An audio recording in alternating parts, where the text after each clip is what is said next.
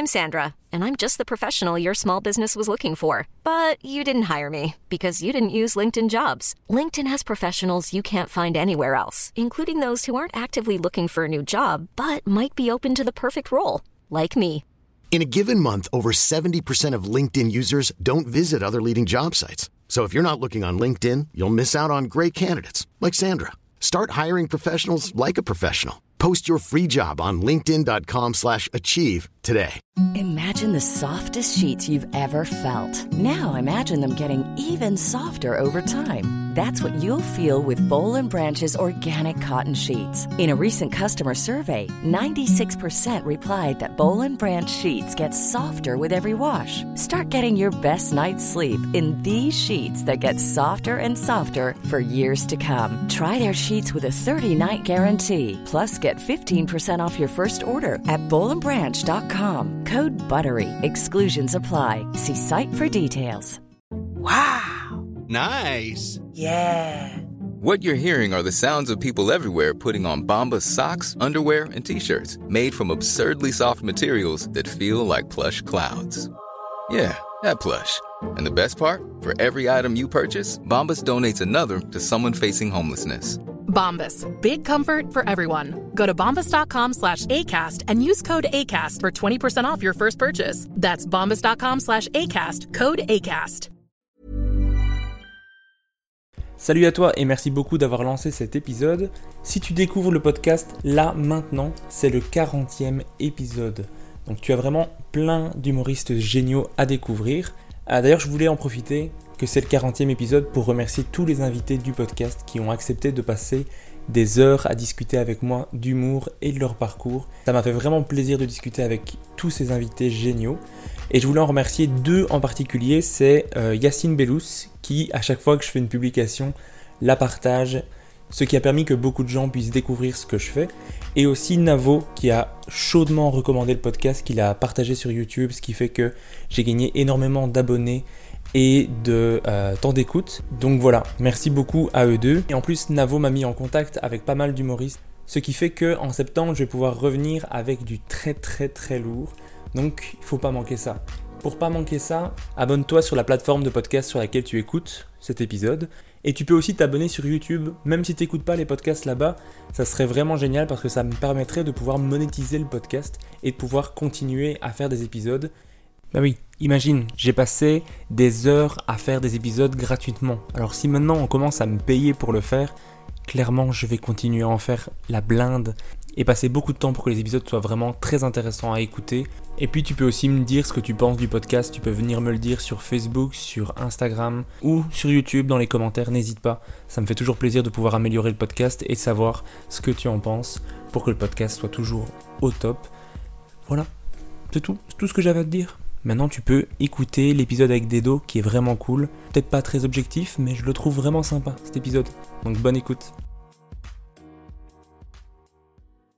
Bonjour et bienvenue dans ce nouvel épisode. Aujourd'hui, je reçois un stand-upper qui ne cesse de me faire marrer depuis le Jamel Comedy Club saison 1. Je reçois Dedo. Comment ça va? Écoute, ça va, ça va, je suis content. Euh, Ça y est, euh, la vie redevient à peu près normale et on peut refaire des blagues devant des gens, même s'ils sont masqués, donc c'est agréable. Bah, en tout cas, merci beaucoup d'avoir accepté de faire mon podcast. Je sais pas si toi tu es un consommateur de podcast ou pas spécialement. Si, si, beaucoup, beaucoup. Donc c'est un peu normal pour moi euh, là, quand on me demande et que le podcast euh, est est vraiment cool euh, de participer parce que bah voilà quoi, je me dis que c'est vu ce que je consomme, la moindre des choses, c'est de donner un petit peu à manger aux gens s'ils en ont envie en tout cas. Et t'écoutes euh, podcast surtout humoristique ou un peu tous les genres? Pas mal humoristique par la force des choses parce que à force d'être baigné dedans, bah t'a- t'aimes bien un petit peu avoir la peau raccord avec le reste. Donc qu'est-ce que j'ai pu beaucoup consommer à un moment Celui de Louis Dubourg, celui de Sébastien Marx aussi. De, en dehors après des podcasts humoristiques, comme je suis très très foot, je réécoute régulièrement euh, l'after foot d'RMC pour entendre des gens se mettre sur la gueule, euh, et compagnie qui ne sont jamais d'accord et c'est toujours agréable d'entendre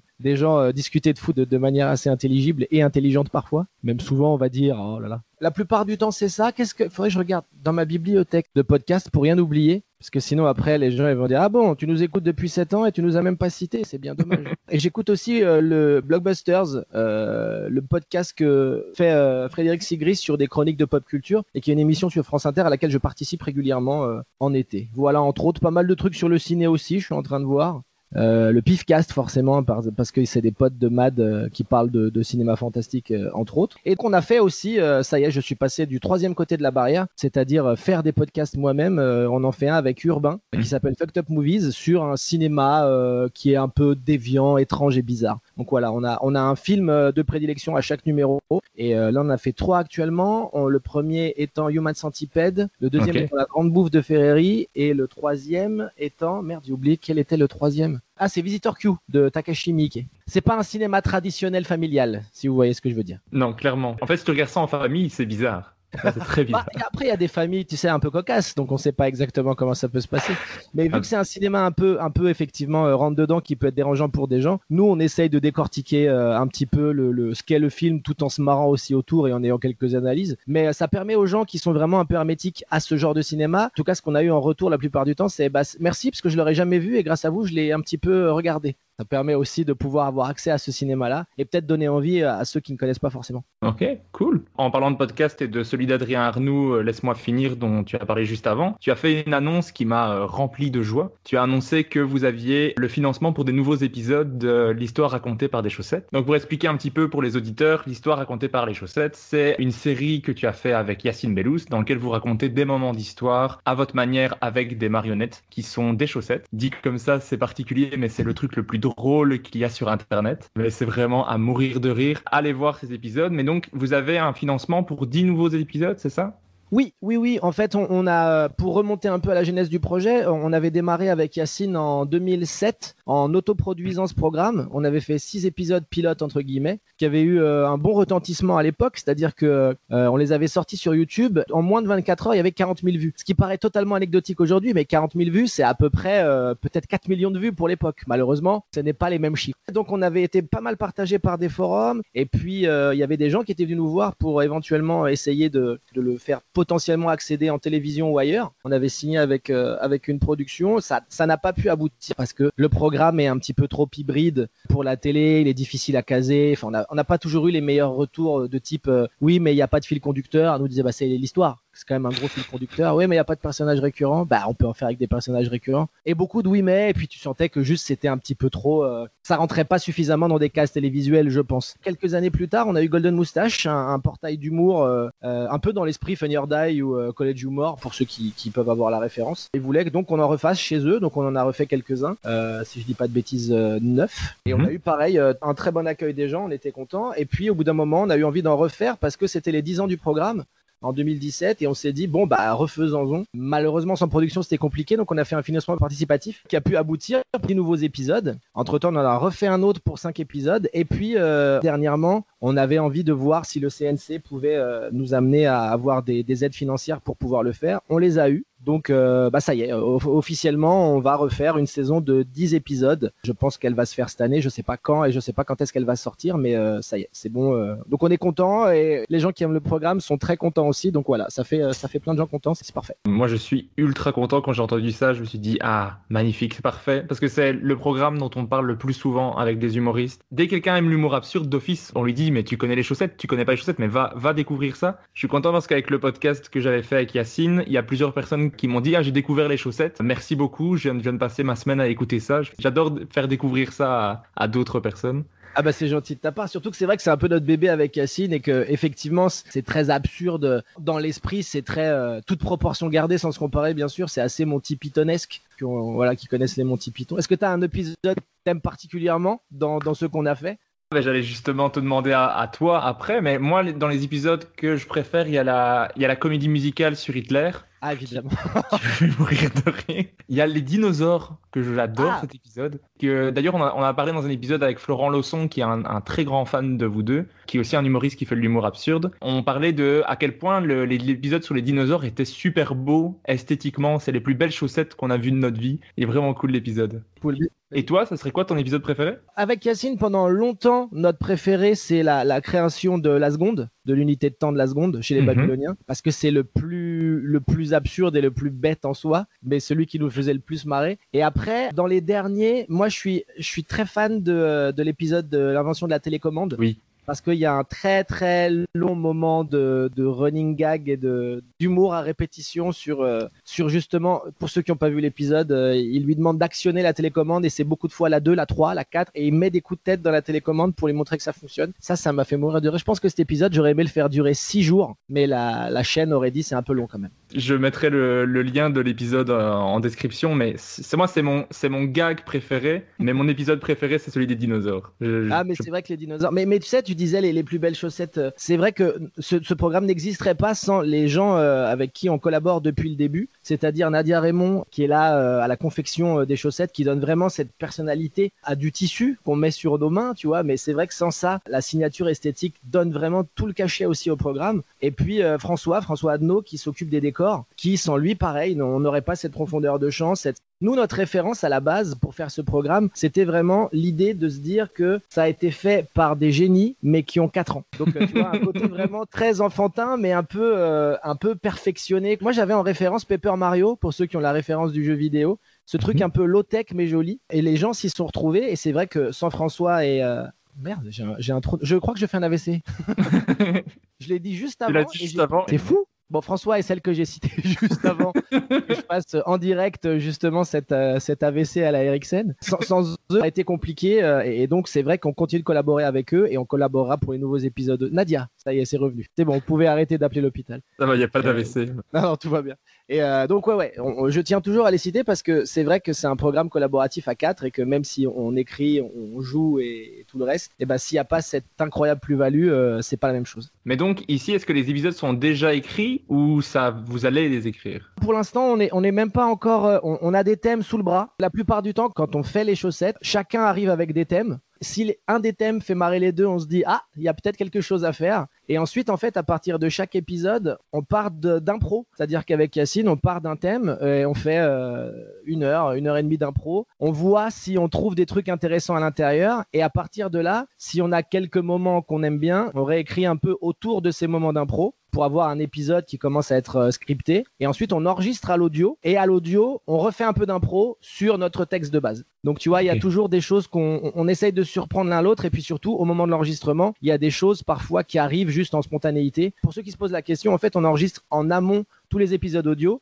Et ensuite, on filme à la caméra et on fait du lip dub avec euh, la bande son qui passe derrière et on fait en sorte que nos mouvements de chaussettes, donc de personnages, soient synchronisés labialement avec la bande son qui passe derrière. Mais en tout cas, le, le rendu est génial et j'ai hâte d'écouter les nouveaux épisodes, mais tu, tu n'as pas idée à quel point. Ah, C'est merci. ce qui est tellement particulier avec les chaussettes, c'est que j'ai l'impression soit tu pleures de rire, soit tu ne comprends pas. C'est l'un ou l'autre. T'as déjà eu des gens qui t'ont dit, franchement, je capte pas la hype autour de ce truc-là? Oui, mais vraiment, j'écoutais l'épisode sur mon, sur mon PC avec les écouteurs, je pleurais de rire, et alors je, je fais pause et je, je demande à ma copine est-ce que tu veux écouter? Elle me dit bah, t'es en train de pleurer de rire, donc oui, ça a l'air bien. Et après, je la regarde, aucune réaction. Il ne se passe rien. Tu te souviens quel épisode c'était ou pas? Euh, je, je crois que c'est sur la comédie musicale d'Hitler, mais je suis pas sûr du tout de ce que, de ce j'avance. D'accord. Tu peux être hermétique à ce type d'humour qui est parfois un peu absurde et certains épisodes vont plus loin que d'autres dans le côté on pousse le, le curseur du n'importe quoi. Après, il y en a qui sont un peu plus abordables que d'autres, entre guillemets. C'est la télécommande. C'est la télécommande. Ah bah oui, alors la télécommande, pour le coup, il peut, il peut quand même un peu laisser sur le côté tellement il va loin dans le n'importe quoi par moment. Pour dire aux gens, par exemple, il y a un épisode qui s'appelle, euh, qui tourne autour du cheval de Troie et en fait, l'épisode est centralisé autour de la réunion des soldats pour choisir l'animal qui va être fait euh, en bois pour siéger. Et du coup, bah c'est beaucoup de une mouche, un cheval, non, c'est trop gros, non. c'est- Et, et, et donc ça peut, c'est très absurde, donc ça peut laisser de côté. Mais c'est vrai que si tu rentres dans cette bulle là, la plupart du temps, les gens se font attraper. Et on a été très contents. On, on s'est rendu vraiment compte d'une certaine hype de gens qui aiment le, le programme, parce que quand on a fait l'avant-dernière saison de 10 épisodes, avec le financement participatif, il y avait une des contributions qui était être invité à une soirée pour la diffusion euh, d'épisodes en direct. Donc il y avait les nouveaux épisodes et après, donc déjà on a vu qu'il y avait beaucoup de gens qui voulaient venir. On s'était là, putain, ouais, les gens aiment bien, ça fait plaisir. Et puis euh, on a fait une soirée aussi où on avait fait une soirée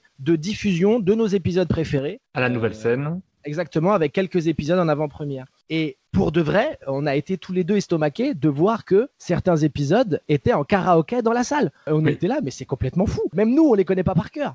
Donc, euh, on a vraiment été trop contents de voir ces réactions-là. Et c'est vrai qu'après, quand les gens sont venus nous voir, on, voilà, on, se rendait pas compte qu'il y avait vraiment plein de gens qui trouvaient ça vraiment, euh, vraiment marrant et un peu culte. Donc, bah, nous, on, on est contents. Et si on peut continuer de faire plaisir aux gens en en faisant des nouveaux, on continue. Et est-ce que tu, tu, ressens comme une pression maintenant qu'il y a vraiment un public qui, qui, aime ça ou pas tant? Non, alors dans le sens où la pression, on l'a toujours eu, euh, qui est du monde ou pas. Donc euh, même quand il y avait euh, 20 personnes qui mataient au début, on voulait toujours être le, le plus marrant, le plus inventif et le plus euh, potentiellement euh, original possible. Donc la pression, elle, est toujours là entre guillemets. Maintenant, nous, on part juste du principe que si le thème nous plaît et que l'épisode nous fait marrer, après les gens y choisiront, c'est pas grave. La base, c'est quand même que nous, on aime l'épisode. Mais la plupart du temps, quand nous, on aime l'épisode, les gens aiment les épisodes. On n'a jamais eu de alors là, vous êtes vraiment planté très fort là-dessus. Euh, on a tous détesté. Pour te dire à quel point, d'ailleurs, des fois, on est à côté, même quand tu maîtrises le programme et que tu es à l'initiative de tout ça.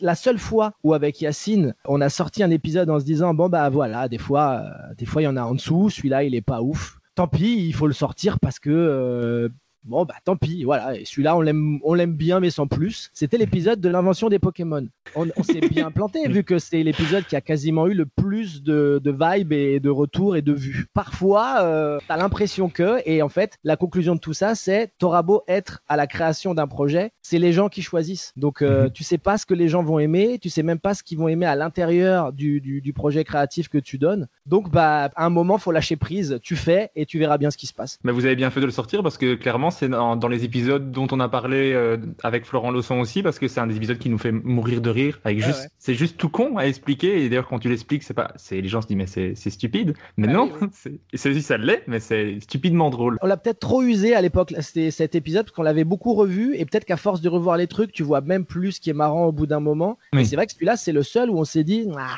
ah, s'il manque un truc là-dedans, bon bah il manquait rien du tout et c'est tout quoi. Mais on va parler d'autre chose que des chaussettes, sinon je vais t'en parler pendant deux heures. Et ceux qui ne connaissent pas les chaussettes vont se dire, bah, c'est bon, on a compris, on va aller écouter ça. Mais le, le, 9 juin, comme beaucoup d'artistes, tu as pu remonter sur la scène après une longue absence. Comment t'as vécu ce manque et comment t'as vécu le fait de retrouver la scène? Est-ce que t'étais rouillé ou c'est revenu tout de suite? T'es forcément rouillé parce que le, stand-up c'est quand même une sorte de pour moi ça se rapproche vraiment du sport quand même parce que au-delà du fait que c'est pas le même effort physique hein, on se fait rarement un tacle en, faisant une blague sur les girafes mais il y a quand même un truc de plus tu pratiques, plus il euh, y a quelque chose de fluide et naturel en toi, euh, moins tu pratiques, plus ça devient un peu chaotique à la reprise. Donc pour en revenir à ce que tu disais, comment j'ai vécu déjà cette période de confinement Bah comme tout le monde mal, hein, dans l'absolu, euh, parce que euh, de plus pouvoir euh, juste ne, ne, ne, plus pouvoir sortir juste et respirer un peu d'oxygène, c'est pas forcément évident. Et puis c'est vrai que en fait, au début, en tout cas, on va dire le, les, les, les trois, même le premier mois, on va dire. Le premier mois, pas de problème, parce qu'en fait, quand tu fais ça tout le temps, quand ça s'arrête, t'as un petit côté de relâchement, de te dire, eh bah, c'est quand même pas mal de chiller et de pouvoir regarder euh, tous les Blu-ray que j'ai en retard. Et puis vite, après, euh, le corps et l'esprit reprennent un peu leur pouvoir et te disent, mais là, qu'est-ce qui se passe, en fait? On est, on a été puni? Pourquoi euh, on est en prison? Qu'est-ce qui et c'est vrai que du coup, le manque, là, se fait sentir et assez particulier. Ça fait 15 ans que j'en fais très très très régulièrement, voire tout le temps du stand-up. Ça fait 20 ans que j'en fais à peu près, mais depuis depuis 2006 et le Jamel Comedy Club, on a été médiatisé et du coup c'était c'était plus simple de pouvoir partager son travail avec les gens. Donc quand ça s'arrête net au bout de 15 ans non-stop, c'est très particulier comme c'est vraiment tu es en bagnole et tu passes de, de 200 à 0. Pour ceux qui connaissent un petit peu les, crash tests de mise, voilà ce ce qu'on a comme choc total. Tu vois, c'est les mannequins qui s'arrêtent net et qui se retrouvent sur des pare-brises en morceaux. Écologiquement, bien sûr. Euh, après, je suis pas tombé dans la dépression, mais c'est vrai que quand on discutait avec Yacine sur la fin, on n'était pas loin de se dire eh, si ça dure encore un peu, il est possible que je commence à parler trop longtemps tout seul face à un mur. Ce qui est ouais. jamais bon signe. Hein, Surtout si le mur te répond. Généralement. Oui, oui, oui, ah bah oui, oui. Mais de toute façon, au bout d'un moment, même quand tu n'as plus besoin du mur pour qu'il te réponde, c'est vraiment la, la, deuxième grosse alerte en général. Mais c'est vrai que ça peut sauver la vie de parler tout seul aussi. Hein. c'est Avec Yacine, à un moment, on en avait besoin. À force de plus pouvoir parler à des gens, bah, tu parles à des meubles, ce qui fonctionne, mais l'interaction est un peu moins rigolote. Donc ouais, ça a duré un peu trop longtemps. Ça m'a un peu en plus séché parce que j'étais en train de roder mon, mon nouveau spectacle, le troisième. Euh, j'étais sur une vingtaine de dates, donc je commençais à, à trouver quelques automatismes et à me dire bon, le, le, le, squelette commence à avoir de la gueule. et puis ça s'arrête. Donc tu repars pas de zéro, mais euh, il y a quand même une frustration qui est très présente. Donc quand ça a repris, euh, oui, effectivement, on a fait un plateau à l'européen qui s'appelait 65% parce que c'était encore une période où on pouvait jouer seulement à 65% de jauge.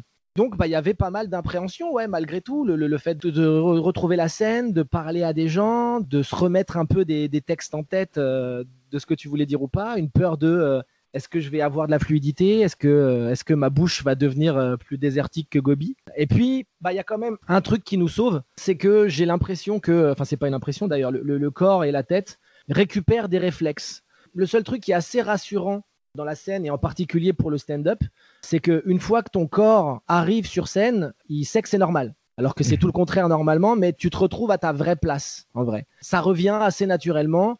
Peut-être que euh, sur le coup, tu es un petit peu plus rapide que d'habitude parce que tu commences à, tu vois, tu plus les mêmes repères, tu as un peu une appréhension de te dire euh, ah, est-ce que ça marche, est-ce que ça marche pas, est-ce qu'il m'écoute? Tu repères un peu plus à ça, puis après ça revient quoi, ça revient, mais le problème c'est que tu reprends une dose et que euh, voilà, le truc c'est qu'on n'est pas on n'est pas malgré tout dans un moment où on peut rejouer autant et aussi simplement qu'avant. Donc ça va revenir, hein, mais mais on a hâte. On a hâte de pouvoir repartir euh, en tournée. Moi, du coup, euh, toutes mes dates ont été décalées par la force des choses. Donc, pour le spectacle solo, en tout cas, pas avant fin septembre, début octobre. Je fais une exceptionnelle à Paris en juillet, histoire de remettre un peu les crampons. Le 3 juillet au point virgule. C'est ça. Donc là, c'est pareil. Il y a une appréhension parce qu'entre temps, j'ai refait des plateaux. Euh, mais tu rejoues 8 minutes. Tu rejoues. là, tu vois, vendredi dernier, j'étais au Barbès Comedy Club. J'ai refait deux fois 15. Mais c'est vrai que c'est jamais la même chose en termes de. de... C'est comme un sportif, quoi. C'est pas la même chose de courir 100 mètres et de faire un 400 mètres. Donc là, euh, une heure, c'est euh, repartir sur euh, bah, des réflexes de retrouver son rythme et puis retrouver. Il y a toujours cette mini appréhension qui disparaît vite une fois que tu retaffes, mais de mais je vais me souvenir de quoi je dis pendant une heure déjà. Est-ce que ça va être possible? Et donc voilà, il y a cette appréhension là, mais on a hâte, ouais, on a hâte que ça reparte. Le, le, 3 juillet, tu joues ton troisième spectacle qui s'appelle Biafine et tu reprends la tournée en septembre, comme tu l'as dit. De quoi est-ce qu'il parle ce nouveau spectacle? Bah écoute, j'étais en fait déjà avant tout ça, euh, on était déjà quelque part un peu, euh, un peu dans une lignée euh, précog pour ceux qui ont vu Minority Report, parce que ça parlait un petit peu du fait que le monde va mal et que c'est s'il va falloir faire quelque chose à un moment. Donc tu vois, j'ai été battu par l'actualité. Il y a un truc un peu collapsologique dans l'absolu, mais ça passe par, par, en tout cas c'est cette vibe là, c'est le côté c'est le côté, bah là, ça devient vraiment n'importe quoi. Qu'est-ce qu'on peut faire pour faire en sorte que ça aille un peu mieux? Donc il y, a pas mal de ça, mais après, tu vois, les thématiques sont très larges, comme d'habitude. Euh, autour de, de, ce fil rouge-là, on peut parler de Baracha, par exemple, tu vois. Donc c'est très.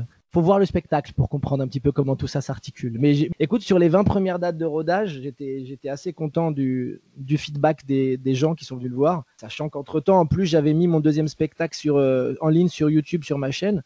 J'ai eu de, très bons retours aussi, donc ça m'avait un peu mis la pression en espérant que les, gens euh, l'apprécient au moins autant que le, deuxième et le premier dans l'absolu, voire plus. Parce que le but, c'est quand même ça, c'est de faire en sorte que, en tout cas, en tant que quand, quand tu es stand-upper, tu espères toujours que les gens vont te dire euh, Ah, celui-là, c'est mon préféré.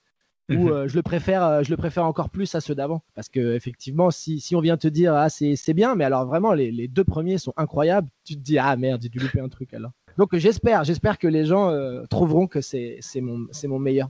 Et est-ce qu'il y a quelque chose qui change par rapport aux deux premiers dans la façon de faire? Est-ce que c'est plus absurde, plus, plus noir, plus d'actualité? Euh, Je pense que, alors, pas forcément d'actualité, même s'il y en a une certaine que tu peux pas complètement occulter, mais j'ai pas envie de parler spécifiquement euh, de, la, de, la, pandémie ou quoi, parce que tout le monde en a parlé pendant un an et que ça m'amuse pas spécialement, et j'ai l'impression que les gens aussi vont saturer au bout d'un moment. Donc mhm. j'aborde vite fait le, le, le, sujet d'une manière un peu décalée, justement. Après, euh, dans la création même, celui-là, il a été un peu plus, l'accouchement a été un peu plus compliqué le deuxième, en fait, j'avais eu le temps de déjà euh, bosser pas mal de passages en jouant le premier. Donc j'arrivais avec une base, euh, tout n'était pas complètement testé, mais il y avait quand même une grosse partie. Euh, là, sur le troisième, j'avais sur l'heure et demie à peu près, j'avais testé 20 minutes. Je faisais en sorte, moi, dans mes spectacles, de mettre des bouts qui n'étaient pas forcément encore partie intégrante du deuxième, mais potentiellement du troisième, pour voir un petit peu la température et commencer à bosser là-dessus. Mais c'est vrai qu'il y a eu, sur celui-là, j'ai eu pas mal de doutes je ne sais pas exactement pourquoi. Peut-être parce que j'étais aussi dans une période un peu plus compliquée de ma vie et que du coup euh, tout se mélangeait et je commençais à me dire mais est-ce que ça va intéresser les gens? Est-ce que est-ce que ça vaut vraiment le coup de parler de ça?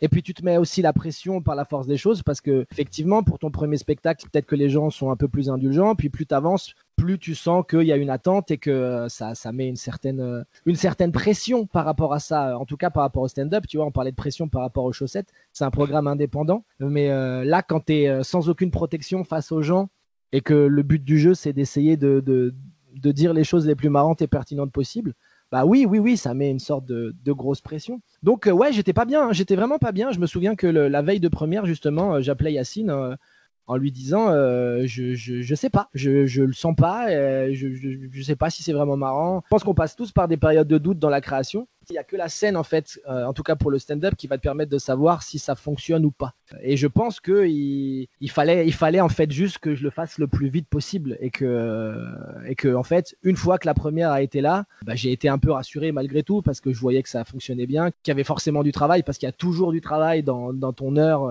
tu peux toujours améliorer, surtout quand tu es dans une phase de rodage. Mais qu'il y avait mhm. un vrai potentiel et que surtout je m'amusais avec le nouveau matériel et les nouvelles thématiques. Donc ça, ça m'a rassuré et après ça allait mieux. Mais c'est vrai que l'entre-deux, entre le deuxième et le troisième, a été un peu plus euh, perturbant pour moi et j'étais content une fois que l'accouchement était fait. Mais je ne vais pas te mettre la pression en disant que j'ai bien aimé les deux premiers et que j'ai hâte de voir le troisième alors.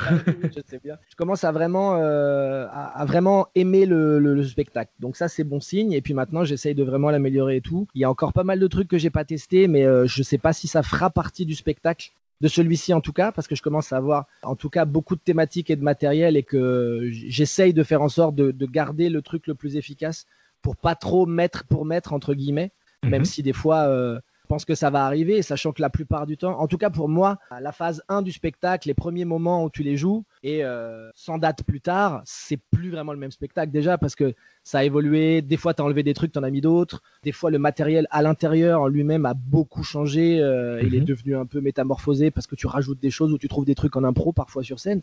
C'est vraiment un, bébé qui grandit, quoi. Donc, euh, au bout d'un moment, bah, tu passes par l'adolescence, tu vois. C'est les, tout ton visage euh, n'est pas encore complètement formé. Il y a des choses qui sont plus grosses que d'autres. Tu dis, c'est, ça va, je vois que ça ressemble à un humain, mais c'est un peu chelou. T'attends vraiment d'arriver à l'âge adulte euh, où t'es pas trop vieux dans le spectacle et tu te dis, c'est bon, on peut le capter, euh, la photo sera jolie.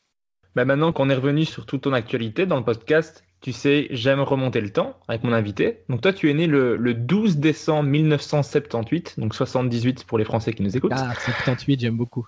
Ah, moi aussi. parce que moi je l'utilise tous les jours. Donc tu es né à Sèvres, tu as grandi en Seine-Saint-Denis avec tes grands-parents, à Gagny, c'est ça? C'est ça. Est-ce que tu étais déjà quelqu'un de drôle étant enfant ou pas? Alors enfant, jusqu'à quel âge tu mets enfant? Jusque de 12. Je pense pas. Non, ça me dit rien. Euh, je pense qu'à l'adolescence, un petit peu plus avec un, avec quand tu commences à te faire des potes et tout, euh, tu sens qu'effectivement, euh, peut-être que voilà, tu es un poil plus marrant que la moyenne parce que tu essayes juste de, faire rire des potes. Tout le monde n'est pas forcément dans cette, euh, cette optique-là, mais juste, tu te dis pas, il faut absolument que je fasse rire les gens. Juste, bah voilà, tu essayes de. T'essayes d'être, d'être marrant avec des, avec des potes à toi quand t'es ado. Après, le virus, il est venu, il est venu autrement. Non, je pense pas. Ce qui était marrant d'ailleurs, moi, mes, mes grands-parents, quand je leur ai dit que je voulais faire ça, ils ont absolument pas compris, parce qu'ils m'ont clairement dit, mais t'es pas drôle en fait. c'est un tout petit peu plus compliqué que ça par rapport à l'image que vous avez et les dialogues qu'on peut avoir. Mais c'est logique, c'est logique un peu parce que, en tout cas, moi, j'étais pas de ce profil-là. Euh, je sais pas s'il y a des gens qui sont, euh, qui font de la scène actuellement et qui ont toujours été euh, le rigolo de service non-stop à vouloir amuser la galerie, la famille et, et le collège ou le lycée. Moi, j'étais un peu plus je snipais quand je pouvais sniper. Moi, j'ai des souvenirs de, lycée où effectivement, euh, j'étais pas forcément à faire poète poète et rigoler avec moi. Mais si jamais il y avait un truc marrant dans la classe avec un prof qui disait quelque chose, je pouvais mettre une vanne à voix haute pour rigoler. Mais pour rigoler pour moi-même, quoi, même pas forcément pour les autres. Même si ça pouvait t'emmener euh, dans le bureau du CPE, tu disais, bah écoute, ça m'a fait plaisir, c'est pas grave. Bah, pour avoir posé la question à pas mal d'humoristes, parce que c'est une question que je pose à chaque épisode, euh, c'est une question récurrente, il y a un petit peu tous les profils. Il y en a qui devaient faire rire, c'était il y a un besoin, il y en a qui étaient très timides, il y avait un petit peu de tout. Moi j'étais un peu plus comme toi. Si je peux faire une blague, je la ferai, peu importe ce qui va se passer derrière. Si la blague est bonne, ça vaut le coup, je suis désolé. je suis d'accord. Mais toi, à, il y a, à 8 ans, tu regardes un film d'horreur qui s'appelle Freaks de Todd Browning, et c'est là que naît ta passion pour le film d'horreur et le cinéma en général. Qu'est-ce que tu aimes tant dans le style de film d'horreur? Parce que moi, je t'avoue, ça, je comprends pas. Alors, qu'est-ce que tu comprends pas? Ben, je j'arrive pas à, comprendre pourquoi on regarde des films d'horreur. Alors, ce qui est intéressant, c'est qu'est-ce que Toi, si jamais tu as vu ou tu vois un film d'horreur, qu'est-ce que tu ressens à ce moment-là qui te fait dire justement que tu comprends pas que ça puisse attirer d'autres personnes? Bah, Je sais pas, ça fait peur. Bah, exactement. Bah, de la même manière, moi, c'était, c'est pour ça que je veux en voir, c'est parce que ça fait peur. Moi, c'était vraiment le côté, euh, le côté adrénaline, le côté euh, émotionnel que ça peut procurer, puis voilà l'espèce de, grand 8 que ça peut être en termes de sensations et de, de, réactions euh, physiques. Moi, j'ai toujours adoré ça, encore plus quand tu es ado, parce que du coup, bah là, pour le coup, tu découvres tout un pan de cinéma que tu connais pas forcément déjà et qui a un côté un petit peu interdit aussi. Parce que justement, tu vois des trucs qui sont interdits à tels âges et que toi, tu n'as pas ces âges-là et tu as envie d'aller au-delà de l'interdiction. Donc, ça, mmh. c'est deux fois, plus, deux fois plus attractif pour le coup. Moi, après, effectivement, c'est Frix qui m'a donné envie d'en voir plus et je pense qu'effectivement, c'était la meilleure porte d'entrée possible parce que c'est un cinéma déjà qui en tout cas, pour Freaks de Todd Browning, c'est une histoire euh, assez, assez touchante malgré tout, dans le sens où on suit donc des freaks, des monstres de foire dans une troupe itinérante, et à l'intérieur, il y a une histoire d'amour entre un des freaks, donc un nain, qui tombe amoureuse d'une des personnages du cirque qui est très jolie et tout, et finalement elle le rejette. Et ça se termine pas très bien, parce que pour pas trop en dévoiler pour ceux qui voudraient voir le film, il y a une revanche à un moment. Euh, mais c'est un cinéma qui, euh, qui m'a beaucoup touché, euh, d'autant plus à 8 ans, même si je comprenais pas tout, je pense, mais mhm. parce qu'il y avait un côté justement à la fois effrayant et à la fois très touchant dans ce qui se passait à l'intérieur de, de cette trame narrative. Je pense que c'était ces deux axes-là qui m'ont plu, et c'est vrai que ce qu'on peut trouver dans le cinéma d'horreur, le cinéma fantastique, au-delà de ceux qui peuvent penser que c'est juste justement des tripes, du gore et, et des jumpscares, il y a un peu plus de ça justement parce que le haut du panier du cinéma d'horreur et du cinéma fantastique est souvent euh, traite souvent de sous-textes qui peuvent être politiques, qui peuvent être euh, beaucoup plus puissants qu'on peut penser. Il faut juste aller creuser un peu plus loin que euh, derrière derrière le, côté organique qu'on peut avoir. Mais mmh. typiquement, par exemple, tu vois, moi je sais qu'une des plus belles histoires d'amour pour moi au cinéma, c'est La Mouche de David Cronenberg. Alors il y a des gens qui vont mmh. trouver ça assez étrange, mais c'est vrai qu'il y a une, une, idée de sacrifice, une idée d'amour jusque boutiste par rapport à tout ça même si ça part d'une base où un scientifique se retrouve euh, dans une sorte de pod qu'il a créé pour, euh, entre guillemets, se déplacer d'un point à un autre, passant par un stade antimatière, et fusionne malgré lui avec une mouche qui est à l'intérieur du pod. Donc ça se fait graduellement. Entre-temps, il est tombé amoureuse de Gina Davis, enfin de son personnage. Et tu suis justement cet amour qui devient impossible et qui, va le détruire parce que lui devient une sorte de, mutant euh, et j'ai pas envie trop de spoiler par rapport à ça parce que c'est pareil, tu dis ah dis pas tout. Pour ceux qui voudraient le voir, c'est un excellent film. Et puis encore plus le cinéma de Romero, euh, de Carpenter. La Nuit des Morts Vivants est un film éminemment politique, même s'il ne parle pas de ça au départ. Voilà. Bon, ça c'est une des caractéristiques qui me fait vraiment aimer le, cinéma de genre. Maintenant, j'ai toujours aimé le cinéma, c'est-à-dire qu'il y, a beaucoup de gens qui peuvent penser effectivement que je ne suis attiré peut-être que par ça, euh, pas du tout. Enfin, j'aime autant le cinéma de Mizoguchi que euh, que je sais pas que effectivement euh, n'importe quel autre cinéma. Un peu plus euh, un peu plus grand public ou un peu plus même pointu pour certaines personnes j'ai pas vraiment de, limite par rapport à ça. Maintenant c'est vrai que typiquement le cinéma de David Lynch va m'attirer un peu plus aussi par rapport à, à certaines thématiques qu'il emploie et surtout le côté esthétique. Cette maîtrise de l'étrange qu'il a ça m'attire parce que c'est justement quelque chose qui est différent. Et la différence m'attire un peu plus que le quotidien au cinéma toi qui es passionné de cinéma, t'as jamais voulu travailler là-dedans, faire réalisateur, monteur, euh, comédien sur des films d'horreur? Ouais, par exemple, ouais, ou sur des films en général d'ailleurs. Mais mhm. c'est vrai que oui, moi j'ai une formation théâtrale classique, donc je pense qu'il y avait une attirance déjà par rapport à ça aussi, par rapport au théâtre et par rapport à l'éventualité de se retrouver euh, sur la pellicule.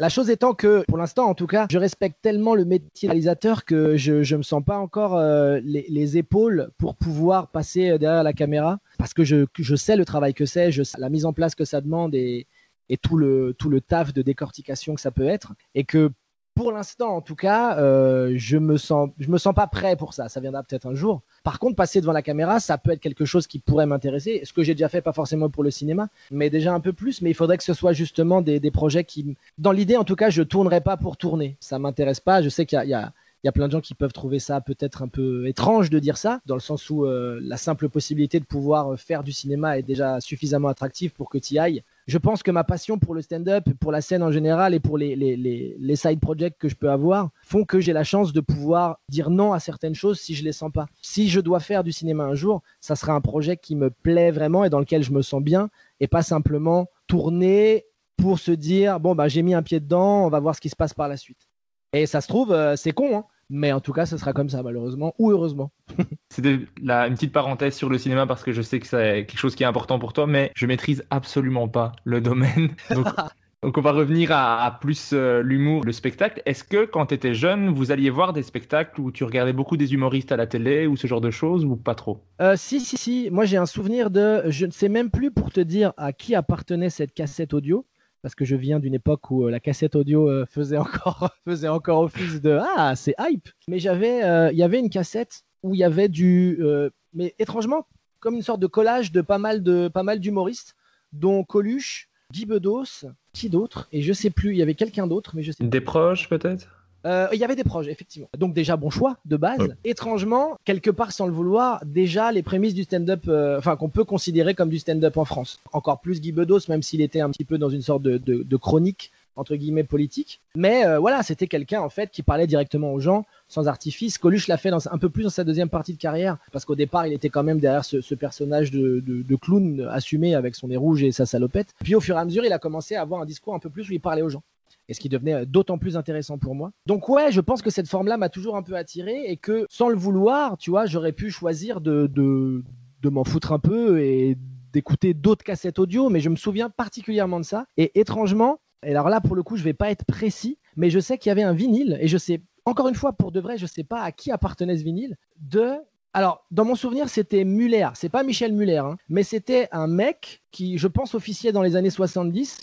qui faisait des canulars. Et j'écoutais ça et je trouvais ça assez fascinant parce que je me disais, c'est fou, c'est un disque, c'est pas de la musique et c'est quelqu'un qui fait des sortes de blagues en fait. Donc petit déjà, j'étais là, ah, j'aime bien ça, j'aime bien ça, je sais pas pourquoi, mais je trouve ça marrant et, ça m'attire un peu. Ouais, je pense qu'il y a eu ça et puis après, au fur et à mesure, en grandissant, forcément, euh, tu vois les nuls. euh, les nuls l'émission pour moi ont été quelque chose d'assez fou euh, dans ce- Oui. parce que c'était euh, faire du Saturday Night Live en France, c'est quand même assez incroyable. Et pour ceux qui n'ont pas connu l'émission, c'était assez fou parce que c'est le même principe. Il y avait un invité, ça jouait en direct, des, des sketchs écrits pendant la semaine, puis il y avait un groupe.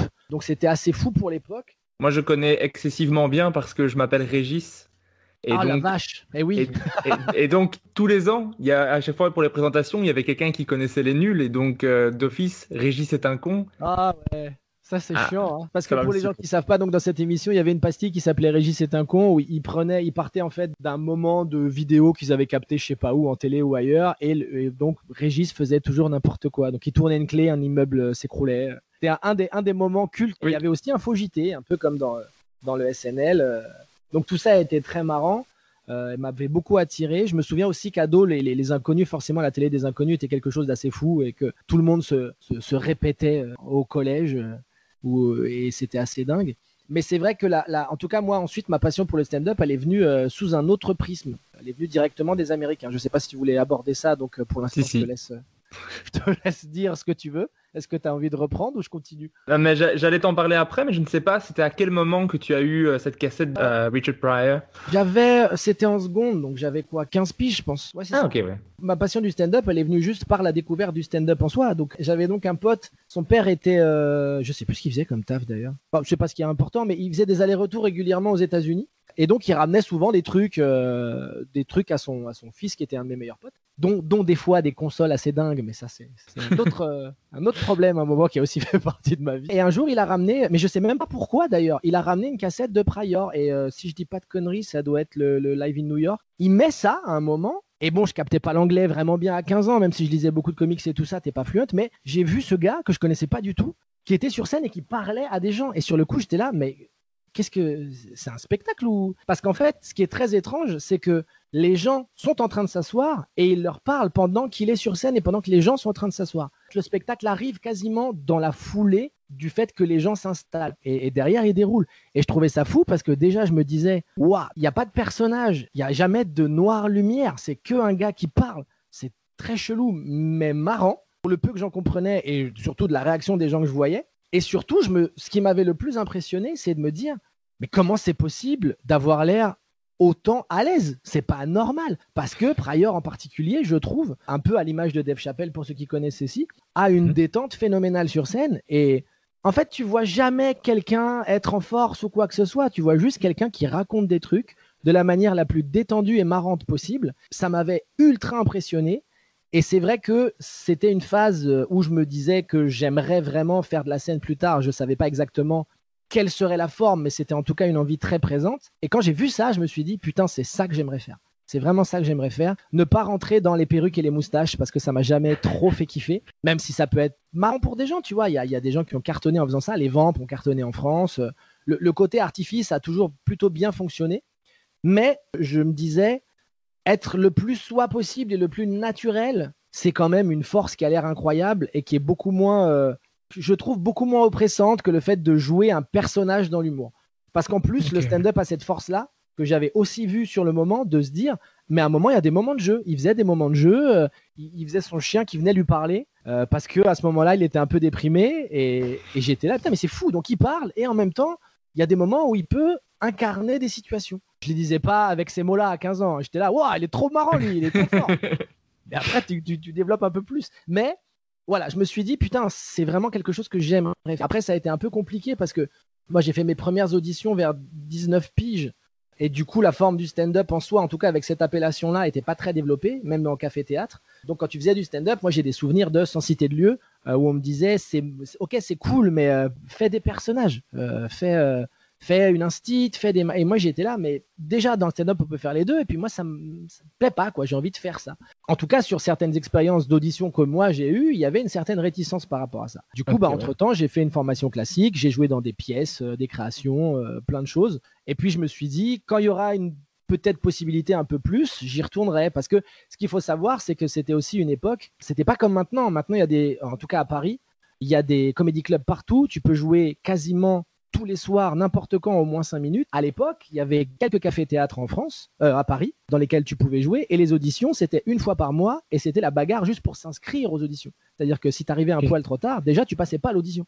Donc, c'était vraiment une autre époque. Donc, par moments, c'était un peu démoralisant aussi. Parce que, un, déjà, c'était compliqué. Deux, tu passais et tu avais des retours qui étaient, de mon point de vue, en tout cas, pas forcément hyper pertinents, juste parce que c'était une forme pas adéquate d'après eux. Et trois, c'était en plus très très dur parce que euh, la plupart du temps, dans ces auditions-là, tu passais avec d'autres personnes et il y avait que eux qui regardaient plus les directeurs ou les directrices des théâtres. Et bah, la plupart du temps, personne ne rigolait parce que il y avait du mais si je rigole, il va être pris et pas moi. Du coup, au bout d'un moment, tu es là, oh, j'aime pas du tout la façon de, pouvoir se retrouver sur scène. Donc j'avais mis un peu ça, pas de côté, mais en tout cas, j'avais mis ça euh, entre parenthèses en espérant que ça puisse repartir.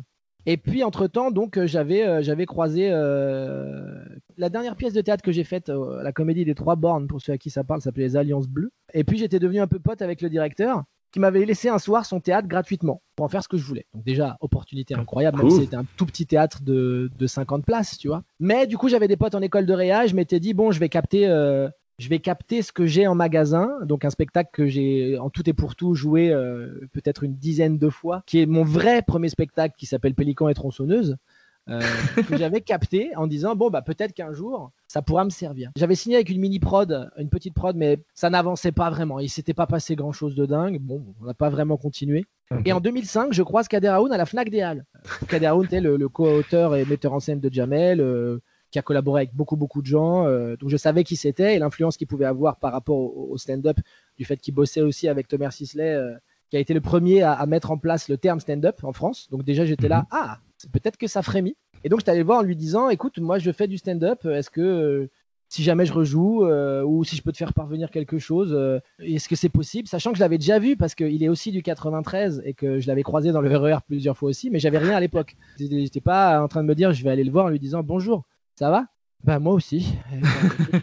c'est ce qui compte, hein, qu'on aille bien après tout. Là, j'avais un peu de matériel potentiel, tu vois, donc je me suis dit parlons-en et il m'a filé. Euh, m'a filé son adresse, son numéro de téléphone, et du coup, je suis rentré chez moi. Et le, jour même, j'étais allé voir un pote. On avait monté euh, une bande-annonce de, mon spectacle, entre guillemets, donc euh, de, Pélican à tronçonneuse, de 4 minutes, tu vois, de, moments marrants, avec des, petites séquences montées à l'intérieur, des conneries, bref, un, truc qui pouvait, entre guillemets, lui montrer ce que, ce que je pouvais faire.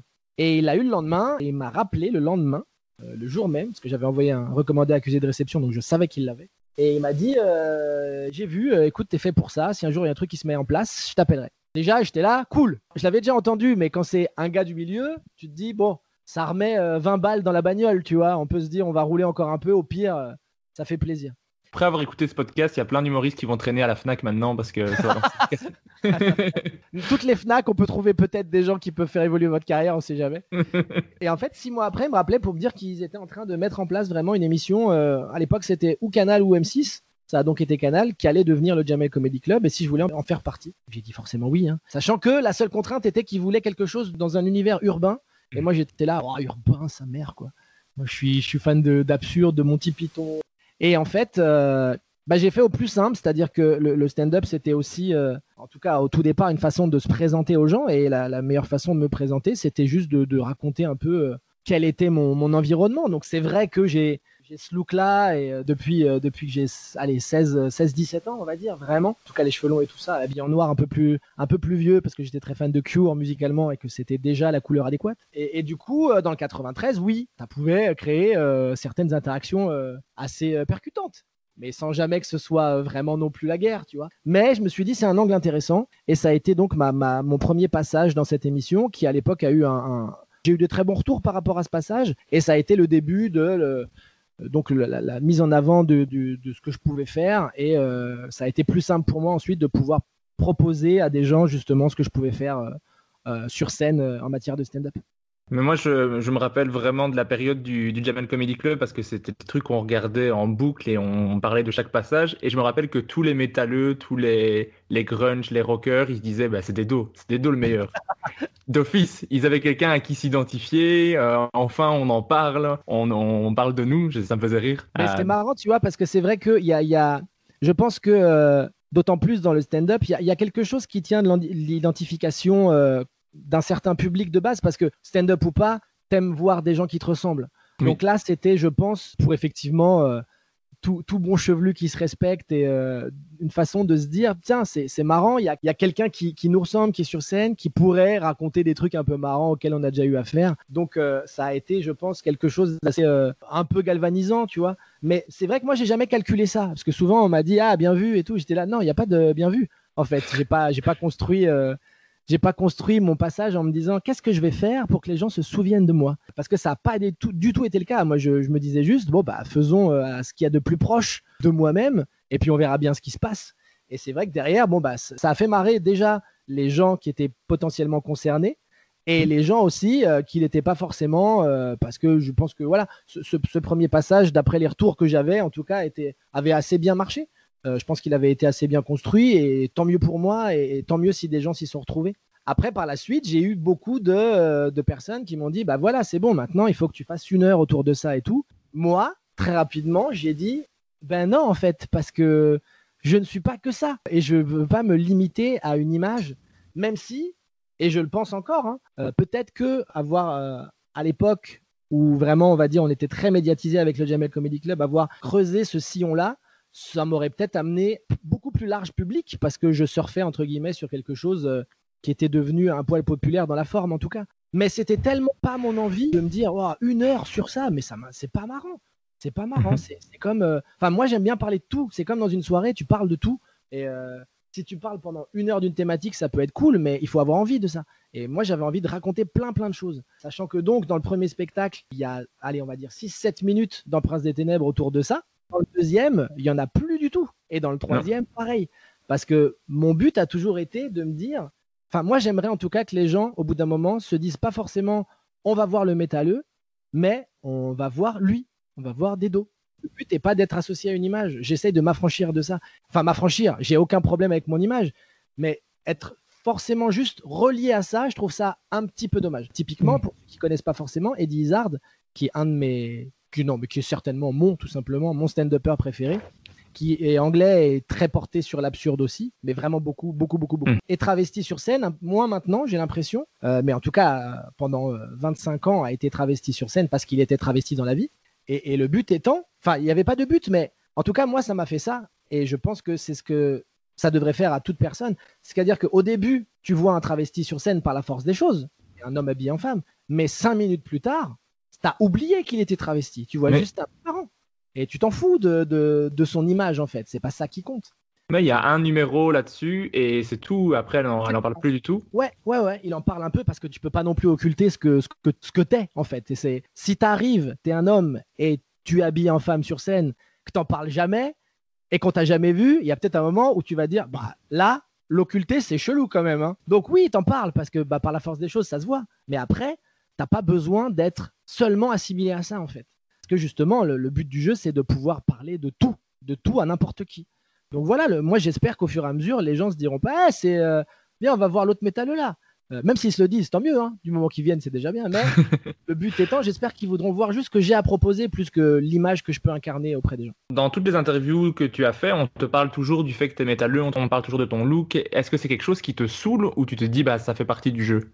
Non, ça me saoule pas, dans le sens où forcément, au-delà du jeu, c'est la première image que tu dégages, entre guillemets. C'est-à-dire que quand tu connais pas des gens, tu es tributaire de ton physique. Quoi qu'il arrive, quelle que soit ta, situation euh, dans, dans, la vie, euh, tu es la première impression la plupart du temps auprès des gens. Après, il y a des gens qui vont au-delà de la deuxième impression, qui essaient de creuser, mais tu peux pas aller au-delà de ton image. Bon, après, quand on t'assimile uniquement à ça, c'est-à-dire que si les interviews étaient que autour de euh, le métalleux, t'as les cheveux longs, alors pourquoi? Qu'est-ce qui fait que Et parle-nous-en en détail, je dirais, mais on s'en bat les couilles là, non? Franchement, j'ai déjà fait il y a longtemps en plus, on va pas en parler toute ma vie. Venez, on parle de ce que je dis plutôt. Donc forcément, on m'en reparle parce qu'il y a des journalistes, euh, quand je fais des interviews, qui me connaissent pas forcément et j'ai aucun problème avec ça. Donc oui, si on m'associait seulement à ça, ce serait problématique. Maintenant, je pense que euh, au bout de trois spectacles et de pas mal de, projets que j'ai pu faire à côté aussi, voilà, les gens voient une, diversité qui font que je suis pas forcément euh, entre guillemets rattaché à cette image-là uniquement. Donc pas de problème, parlons-en avec plaisir. Mais c'est vrai que si je peux, si je peux évoquer autre chose au bout d'un moment que juste le métalleux, moi ça me va aussi, c'est très bien. Mais tu avais fait donc le, premier numéro là-dessus où tu te présentais en fait, et après la première diffusion du premier épisode, déjà on te reconnaissait dans la rue, il y a déjà un garde de sécurité qui te criait dessus dans la rue en mode euh, c'est des dos du, Jamel Comedy Club. C'est vrai, je sais pas où tu as entendu ça, mais c'est vrai, c'était arrivé euh, le lendemain de la diffusion en 2006. Bah, d'ailleurs, on était avec Amel et Fabrice et Yacine, je crois. Mais vraiment, on était, euh, c'était au hall, et on était allé au hall, mais pour aller chercher, je sais plus, des CD, un truc comme ça. Et c'est vrai qu'il y a un mec de, la Sécu qui était venu me voir en me disant ah, Je t'ai vu hier, je t'ai vu hier. Et j'étais là, waouh, mais quoi? Parce que, en fait, t'as pas l'habitude déjà. Donc tu dis juste Attends, il m'a vu hier, j'ai volé un truc sans m'en rendre compte. Qu'est-ce qui se passe? Pourquoi il me. en fait, non, il m'avait vu dans l'émission. Et du coup, tu es là Ah, mais oui, putain, oui, oui, d'accord, cool. Mais c'est vrai qu'après, quand tu as, entre guillemets, une image un peu euh, marquée auprès des gens, ça reste une force, dans le sens où, au moins, tu es identifiable facilement. Donc, évidemment, si on m'a vu quelque part, avec la tête que j'ai et le look que j'ai, normalement, si tu me revois, tu m'as déjà vu. Ça, c'est sûr. Donc, mhm. ça, c'est positif. Au moins, si tu as le matériel qui va avec, c'est plus simple pour les gens, entre guillemets, de, se repérer. Donc, ça, ça a été, euh, et ça l'est toujours, hein, ça reste quelque chose qui est, euh, qui, est, qui est assez positif pour pouvoir partager mon travail. Donc, là-dessus, aucun problème. Est-ce que la célébrité que ça a apporté le Jamel Comedy Club, ça a été quelque chose de dur parce que c'était vraiment passé de on te connaît pas à euh, t'es le gars du Jamel Comedy Club, quoi? Bah non, ça peut pas être dur, dans le sens où euh, passer de on te connaît pas à hey, on t'aime bien, t'es marrant, franchement, c'est une bonne nouvelle. C'est quoi qu'il arrive, c'est toujours agréable, entre guillemets, de voir que euh, ton travail a, été vu, ça a pu être apprécié, et qu'il y a une attente autour de mais quand est-ce que tu rejoues, est-ce que tu fais un spectacle, est-ce que tu fais des trucs? Donc ça prouve que tu as été un peu marquant auprès des gens sur ce, sur ce profil-là, et que bah, peut-être que si jamais euh, tu fais ton heure, ils vont venir. Donc non, non, ça a été que du positif et jamais de la vie, euh, je regrette euh, une seule seconde quoi que ce soit par rapport à, l'expérience du Jamel Comedy Club. D'autant plus que ce que j'appelle la première troupe, entre guillemets, c'est-à-dire euh, la première édition avec qui on est vraiment devenu une troupe. Hein. donc Claudia, nous, Mamel, Fabrice, Fabrice Eboué, Thomas Njijol, Yacine Bellous, Samy, le comte de Bouderbala. C'était une vraie troupe, tout ça, qu'on a tourné avec un spectacle qui a été capté au Casino de Paris pendant euh, un an, un an et demi, et qu'on est devenu une petite famille à l'époque. Et c'était vraiment pas gagné. Il y avait Blanche aussi, Blanche Gardin évidemment, Claudia Tagbo, et bon, On était une dizaine, douzaine. Donc ouais, c'était pas gagné au début parce que mine de rien, la première réunion qu'on a faite, personne ne se connaissait vraiment, à part quelques-uns qui avaient fait Barre de Rire, qui était un, collectif de l'époque, euh, un, plateau euh, qui était déjà une mini troupe en soi. C'était quand même, bah, mine de rien, une dizaine, une douzaine d'égos. Parce que pour faire de la scène, il faut quand même avoir de l'ego, sinon je pense que t'en fais pas. Du coup, il fallait confronter ces 10-12 personnes-là et qu'elles allaient devoir, entre guillemets, vivre ensemble. Et ça, on se demandait si c'était possible, pour de vrai. Parce que euh, c'est comme si euh, d'un coup, tu constituais une troupe de gens, mais il fallait encore que tout le monde puisse s'entendre pour que ça fonctionne. Et bah écoute, il y a eu un côté euh, qui était assez, je pense pas miraculeux pour le coup, parce que je pense que justement, quand Kader et Jamel ont créé cette troupe, ils l'ont fait parce qu'ils ont vu que justement ça pouvait bien marcher entre la personnalité de chacun. Ça a bien fonctionné, on s'est tous très bien entendus. Il y a des affinités de travail qui se sont faites. Thomas, Thomas Ndijolet et Fabrice Eboué ont bossé ensemble sur des projets de films, euh, sur plein de trucs. Avec Yacine, on a fait mille projets aussi. Donc tu vois, ça a été très positif et surtout, ça a été une immense cour de récré euh, qui a été mortelle pendant, pendant 4 ans. Parce qu'on a, on a fait trois éditions, euh, on a fait les trois premières années du Comedy Club.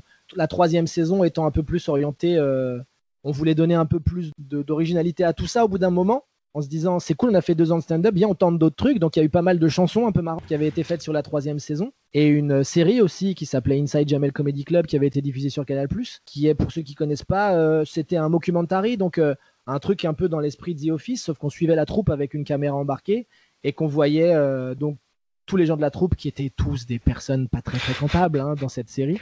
Et c'était marrant parce qu'il y a plein de gens qui pensaient que c'était un vrai docu parce qu'ils le Oui. prenaient en route et euh, qui se disaient Ouah, eh c'est quand même des connards tous. Hein. Parce qu'on était vraiment tous des connards dans la série. Même moi, à un moment, pour ceux qui n'ont pas vu la série, j'ai émis des doutes sur un passage du scénario parce que je me suis dit Mais je- vu les réactions de certains qui pensent que c'est vrai, moi, j'ai pas envie de finir dans un canal bêtement en fait. Parce qu'il y a un moment où euh, mon personnage dans la série, il a un tatouage de croix gammée parce que quand il était ado, il était parti en couille et que du coup, il avait envie de balayer tout ça, quoi. Et Mais donc, pas un petit discret, hein. Non, pas non, ah, c'est ce que j'appelais à l'époque un American History X, hein, pour le coup. C'est vraiment cette taille-là. hein. C'était très, très épais sur le pec. Et donc, pour le coup, la la situation marrante était qu'il allait voir un, un chirurgien pour euh, qu'il puisse lui enlever le tatouage au laser. Et que le, le chirurgien prévu, qui était Monsieur Dupuis, je crois, un truc comme ça, était pas là. Et que finalement, j'allais avoir affaire au docteur Cohen. On se doute que du coup, le rendez-vous ne se passe pas forcément comme prévu et que j'ai du mal à dire, eh ben, j'ai un truc, mais je sais pas si c'est vraiment indispensable de l'enlever finalement avec le recul. Il me disait, non, mais parlons-en. ouais. Finalement, je disais, j'ai une bosse sur le nez là. Il me disait, je vois rien. Je disais, si, si, non, mais regarde bien. Donc voilà, et je m'étais dit, mais imagine, il y a des gens qui pensent vraiment que j'étais un ancien faf qui- et je, vais, je me fais planter bêtement. Ça va.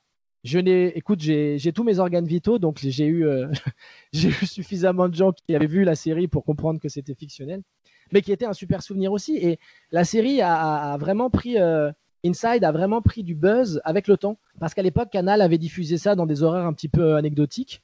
Parce que je pense qu'ils déjà pour l'époque c'était peut-être un peu trop bizarre parce que c'est on, s'était pas encore familiarisé avec le format du, du. Donc ils étaient dit bon viens on met ça pas trop, on met ça tard, on va voir comment ça prend. Et en fait c'est avec internet que les gens l'ont vu et on nous parle encore de cette série. Euh, moi je Oui. parle encore des gens qui nous disent putain mais c'était trop marrant, c'était incroyable ton interview avec Thomas VDB, c'est tellement des barres. Euh, parce que j'étais dans la série interviewé par Thomas VDB qui me posait des questions sur le hard et en fait j'y connaissais rien dans la série et c'était une, une interview, une scène très marrante avec Thomas. Grétessiste. Ouais, ouais, ouais. Et donc, ouais. Et donc, ouais, le truc, c'est que, euh, bah ouais, ça a été une vraie période incroyable de notre vie. On s'est, on s'est marré, on a joué devant des zéniths complets. euh, c'était assez fou, quoi. Donc, euh, non, non, ça a été en plus pour moi le, le vrai, euh, le vrai coup de projecteur qui, qui m'a permis de, de, de, de me montrer et de, de faire en sorte que les gens puissent se dire j'ai envie de le voir sur autre chose que cinq minutes. Donc, non, non, au contraire, vraiment, je remercie pour le coup toutes les personnes qui, ont, qui ont pu nous faire arriver, arriver là-dedans. Au contraire, au contraire. Ça serait quoi ton meilleur souvenir du Jamel Comedy Club? Ah, mon meilleur souvenir? Euh, alors, sur scène, en tout cas, je sais que euh, pour le coup, j'ai deux souvenirs très marquants avec la troupe. C'était un au Cirque Royal de Bruxelles. La soirée était assez folle et vraiment, j'avais adoré la salle, le public était dingue. Et donc, c'était vraiment un incroyable souvenir. Il y en a eu plein, hein, sinon, avec la troupe. Il y a eu le Femina à Bordeaux. Euh, Marseille, ça a été assez fou. Lille, c'était incroyable au Splendide. Mais il y a eu donc cette date de Lille au Splendide qui a été assez particulière pour moi parce que je crois que c'était au bout d'un an et demi où j'ai eu sur scène quasiment une sorte de déclic où j'ai compris à un moment certaines choses parce qu'il y a des moments où à force de jouer tu comprends certains trucs et j'ai compris un truc à ce moment-là de détente que j'avais pas encore jusque là où j'étais encore un peu crispé et raide et j'étais un peu trop peut-être scolaire encore sur certains trucs dans le delivery dans la façon de- de- d'exprimer les idées et tout je sais pas pourquoi. Je pense qu'il y a eu l'expérience de fait de beaucoup jouer aussi, le fait que ce soir-là ça se passe bien, qu'il y ait une vraie euh, communication avec les gens qui, qui a fait que je me suis senti bien, et où j'ai lâché prise et où vraiment j'étais j'étais forcément dans les mots mais dans les idées. Et ce qui fait que du coup ça sort différemment, ce qui fait que tu es, un peu plus emprunté par rapport à ça au stand-up et que, je l'avais dit à Yacine en sortant de scène, je lui ai dit j'ai compris un truc je crois. Et effectivement euh, après derrière il y avait plus de détente, il y avait une autre façon d'amener les idées qui était un peu moins euh, un peu moins word dans l'esprit Et, euh, et je pense que ce cap-là m'a fait franchir, euh, m'a fait franchir un certain palier. Puis t'en franchis pour le stand-up, tu franchis des paliers tout le temps. C'est-à-dire que c'est pour ça que euh, j'encourage souvent les, les- les gens qui démarrent quand ils me demandent parfois qu'est-ce qu'on peut faire pour. Mais je- à part jouer, il y a rien à faire. C'est-à-dire que le stand-up, c'est la seule chose où pour comprendre les choses, faut jouer. Il y a que ça. L'expérience vient en jouant. En fait, il n'y a pas de mauvaise scène. C'est-à-dire que même quand tu, même quand tu bombes, même quand ça se passe très mal, eh ben, tu comprends des choses même malgré toi. Ton corps s'est habitué à quelque chose et il a pris, euh, il a pris des jets dans la gueule et du coup, eh ben, il aura appris à prendre des jets dans la gueule. La prochaine fois, ça sera moins dur si ça arrive. Et le but, c'est ça en fait. C'est que, de mon point de vue en tout cas, hein, je Mhm. pense qu'il faut le plus possible habituer son corps et sa tête à ce que être sur scène, ça soit la chose la plus normale du monde. Si déjà tu arrives à ce stade-là, tu vas ensuite pouvoir être le plus à l'aise possible pour pouvoir parler, ce qui est un autre cap, tu vois. Mais déjà, si tu as cette détente-là, tu vas être avec les gens, quoi qu'il arrive. Et de toute manière, c'est impressionnant de base de voir quelqu'un de détendu sur scène parce que c'est pas normal. Donc déjà, tu vas avoir euh, un, un côté attractif par rapport à ça. Les gens vont te regarder parce que c'est pas logique d'être détendu sur scène. Moi, j'ai vu à l'époque, je me souviens, Jamel faire rire en posant sa basket sur le retour sur scène. Il avait rien dit. Il avait juste fait ce geste-là, il l'a posé, les gens rigolaient. Alors c'était Jamel et il y avait une aura Mhm. autour de lui, tu vois. Mais c'est pas anodin. Il y a quand même quelque chose, je pense, qui, au bout d'un moment, tu es tellement détendu que tu peux devenir marrant avec pas grand-chose. Ça arrive aussi sur scène. Il y a des moments où, je sais pas, tu peux faire des moments de jeu et tu peux les faire durer super longtemps parce qu'à un moment, sur des expressions, sur le fait que tu tiens des personnages, les gens sont avec toi et c'est marrant. C'est marrant parce que tu es dedans, tu es avec les gens, tu es dans ta situation et surtout, rien n'est grave. Donc à partir de là, eh ben, il se passe quelque chose. Donc ouais, je pense que ce- cette date de Lille m'a fait prendre conscience de, de certains caps à franchir, qu'on franchit toute notre vie. Et encore une fois, enfin moi j'associe le stand-up un peu à, à un RPG, RPG, un jeu de rôle, euh, un jeu vidéo. euh, où, voilà. En gros, tu acquiers de l'expérience à chaque fois que tu combats. Et tu peux pas redescendre. C'est-à-dire que peut-être que des fois, tu fais une scène et tu vas prendre que un point d'XP. Et puis d'autres scènes où ça se passe bien, tu vas prendre 5 points d'XP. Et puis même des scènes où ça se passe mal, tu vas peut-être en prendre 10. Mais en tout cas, tu redescends pas. Donc, faut jouer quoi. Faut jouer pour euh, progresser, devenir meilleur et essayer de, de, tendre à devenir le, le meilleur stand-upper que tu peux être par rapport à ton prisme. Après, il y a forcément aussi, euh, en souvenir particulier, euh, euh, bah, je crois que c'est la première fois d'ailleurs. C'est la première fois que je faisais la première partie de Jamel parce que, entre guillemets, il voulait nous mettre un peu dans le bain en nous faisant faire sa première partie euh, quand on a été pris dans la troupe rapidement. Et la première partie que j'ai faite de, de Melja à l'époque, donc c'était à Le Creusot, près de Dijon, c'était la pire scène de ma vie. Ça te met tout de suite dans le, dans le bain parfait pour la suite parce que, comme d'hab, Jamel est arrivé hyper en retard. euh, les gens étaient chauffés à bloc et qu'en plus, c'était euh, les deux cités de la ville qui l'attendaient à mort parce qu'ils étaient ultra fans, mais qui attendaient Jamel Debbouze, mais vraiment à fond. Donc, un, ils attendent Jamel Debbouze à fond. Ils veulent Jamel Debbouze à fond. Il arrive deux heures en retard.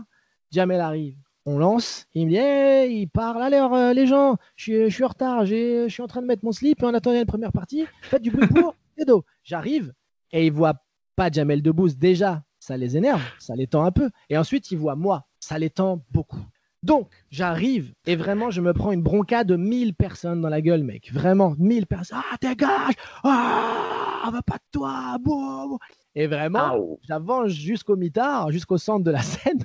Vraiment, les gens hurlent. Les gens hurlent de non, jamais de la vie, pas lui, pas cette chose. Je monte le micro à ma bouche et la première chose qui est sortie, c'est mais j'ai encore rien dit. Et les gens, ils ont dit mais tu ne diras plus jamais rien quoi quoi qu'il arrive. Et je me fais bronquer pendant le passage devait durer Wow. 10 minutes et je ramasse pendant 9 minutes. Parce que au bout de 9 minutes, les gens n'ont plus de souffle, c'est tout. C'est juste qu'ils commencent un petit peu à, à manquer de salive. Et bon, je termine tant bien que mal.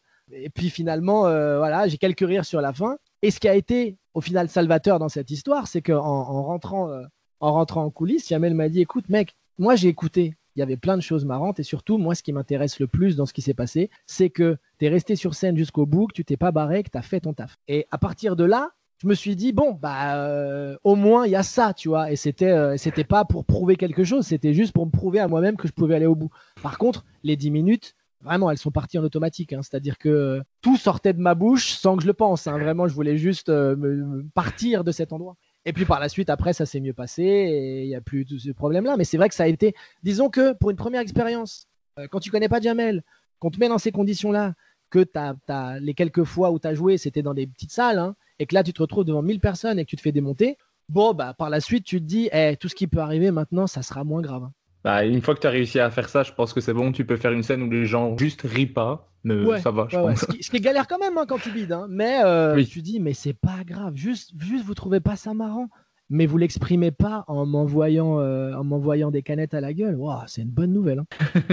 c'est les deux. C'est Ouais. une mauvaise scène et une bonne scène. Donc on prend, on prend. Après le Jamel Comedy Club, tu as co-animé avec Yacine Bellous, avec Shirley Soignon, l'émission de radio devant public, le Comedy Club Live sur le Move. Une émission avec à chaque fois un artiste musical, une interview et 40 minutes de matériel nouveau, super marrant. Qu'est-ce que tu retires de cette expérience que tu as faite à la radio?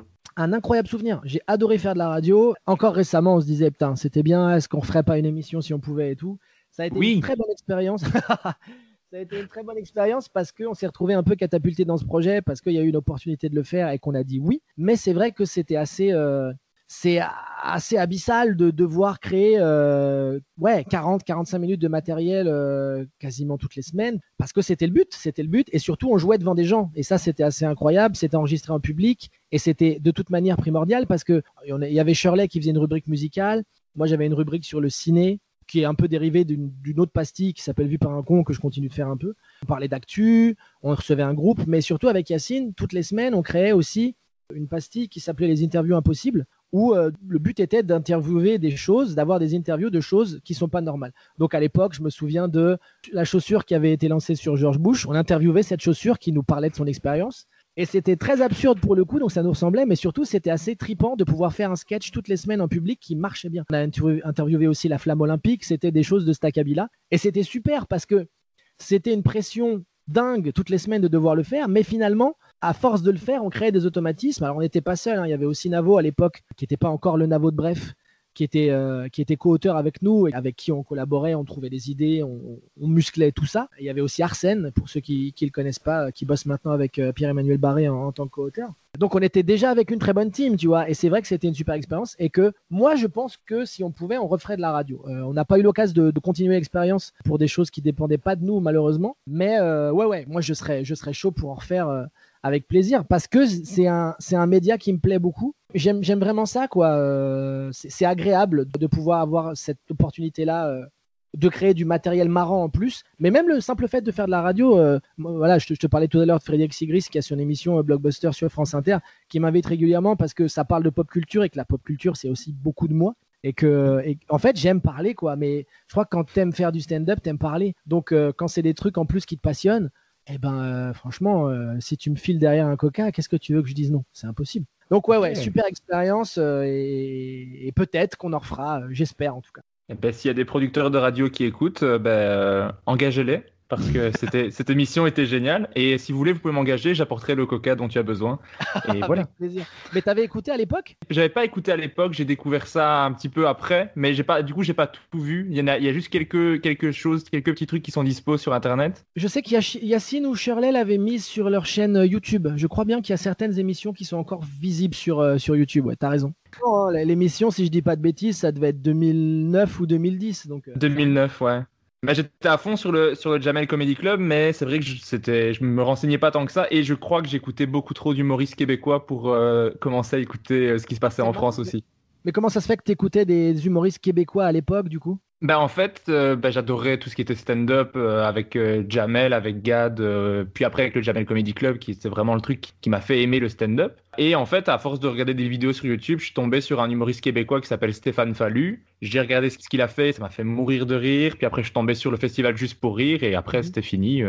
Mes, mes, mes soirées étaient occupées par, euh, par du stand-up québécois tous les soirs euh, et Friends, mais c'était les deux, les deux trucs qui occupaient mes soirées. Ça veut dire que du coup, t'étais étais très passionné euh, par le stand-up déjà il y a, il y a 11 ans maintenant. Ouais, j'ai jamais arrêté euh, le stand-up et depuis le podcast euh, l'année passée, c'est encore pire qu'avant parce que je, ne- je ne fais que ça, écouter des podcasts, regarder du, du stand-up, en faire quand je peux. Du coup, j'ai- plein d'informations que je ne sais pas quoi faire parce que j'ai j'ai fait des recherches sur quasiment tous les stand-uppers que, que j'aime bien. Et donc, je ne sais pas, par exemple, qu'est-ce que je fais de l'information que tu as fait 10 ans de volleyball, je ne sais pas. Bah voilà, tu la balances, mais tu vois, c'est Seb Melia qui l'a, on l'avait dit dans son Oui. podcast. Effectivement, tu vois, il y a des informations parfois qui peuvent devenir des anecdotes. Donc euh, voilà, ah, bah écoute, euh, oui, oui, c'est vrai. c'est vrai aussi. L'émission était super drôle, donc j'espère que vous aurez l'occasion d'en refaire. C'était vraiment bon. En parlant de trucs dans lesquels tu étais, tu étais bon, c'est le podcast du compliment.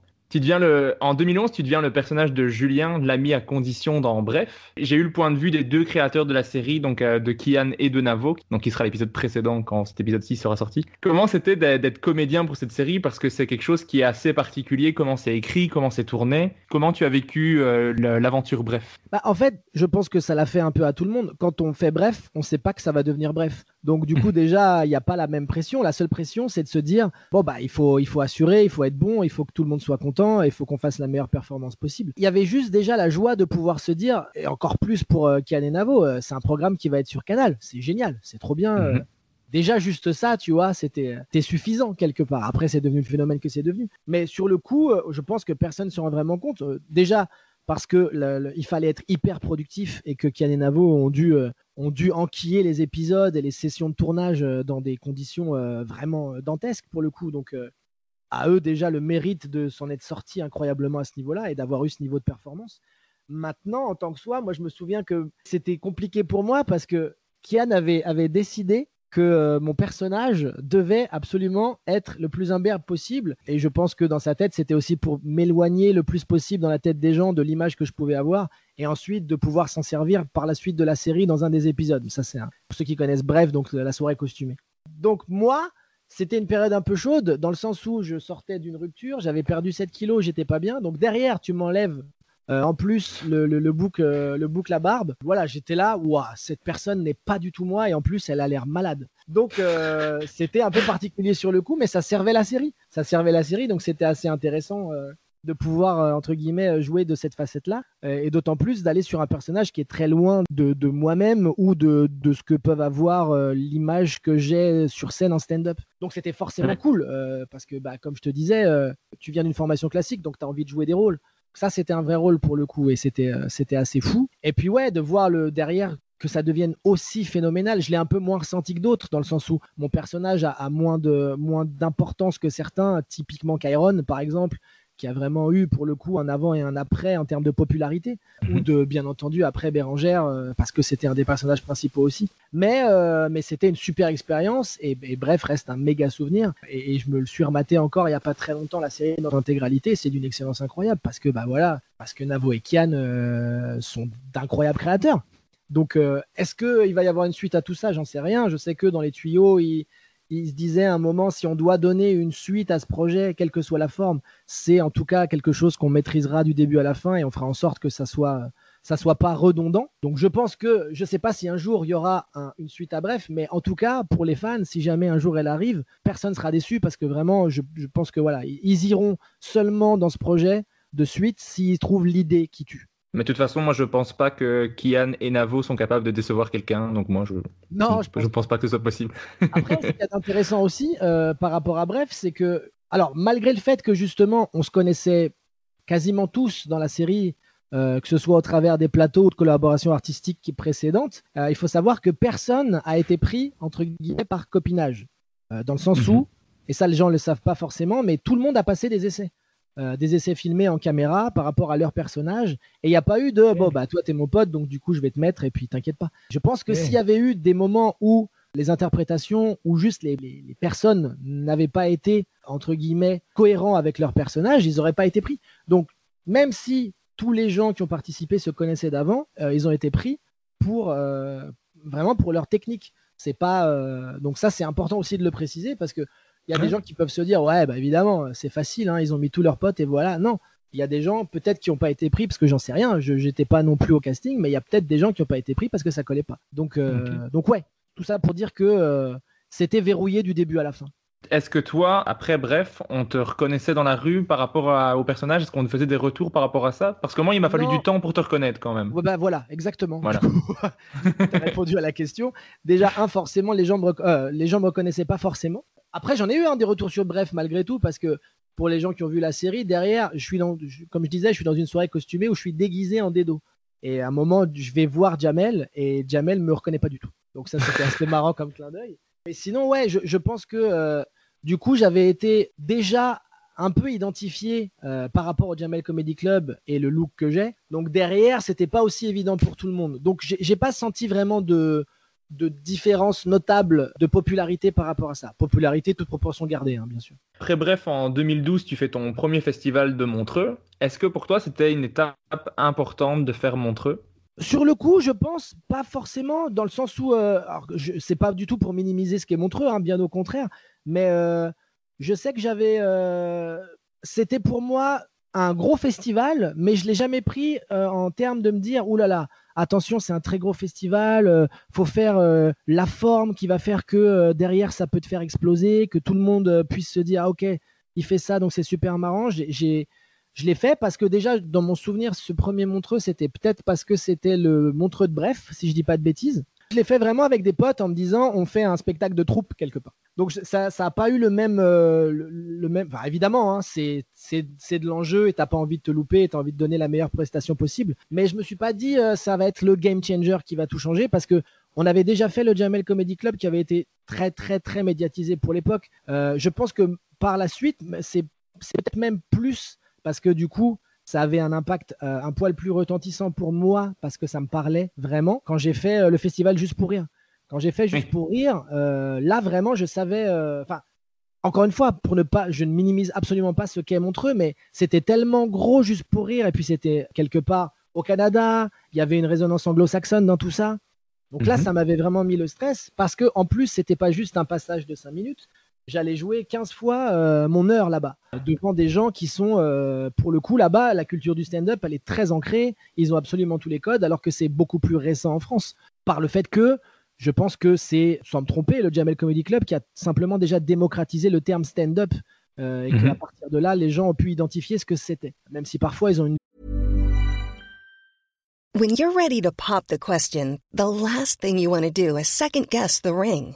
At Bluenile.com, you can design a one of a kind ring with the ease and convenience of shopping online. Choose your diamond and setting. When you find the one, you'll get it delivered right to your door. Go to Bluenile.com and use promo code LISTEN to get $50 off your purchase of $500 or more. That's code LISTEN at Bluenile.com for $50 off your purchase.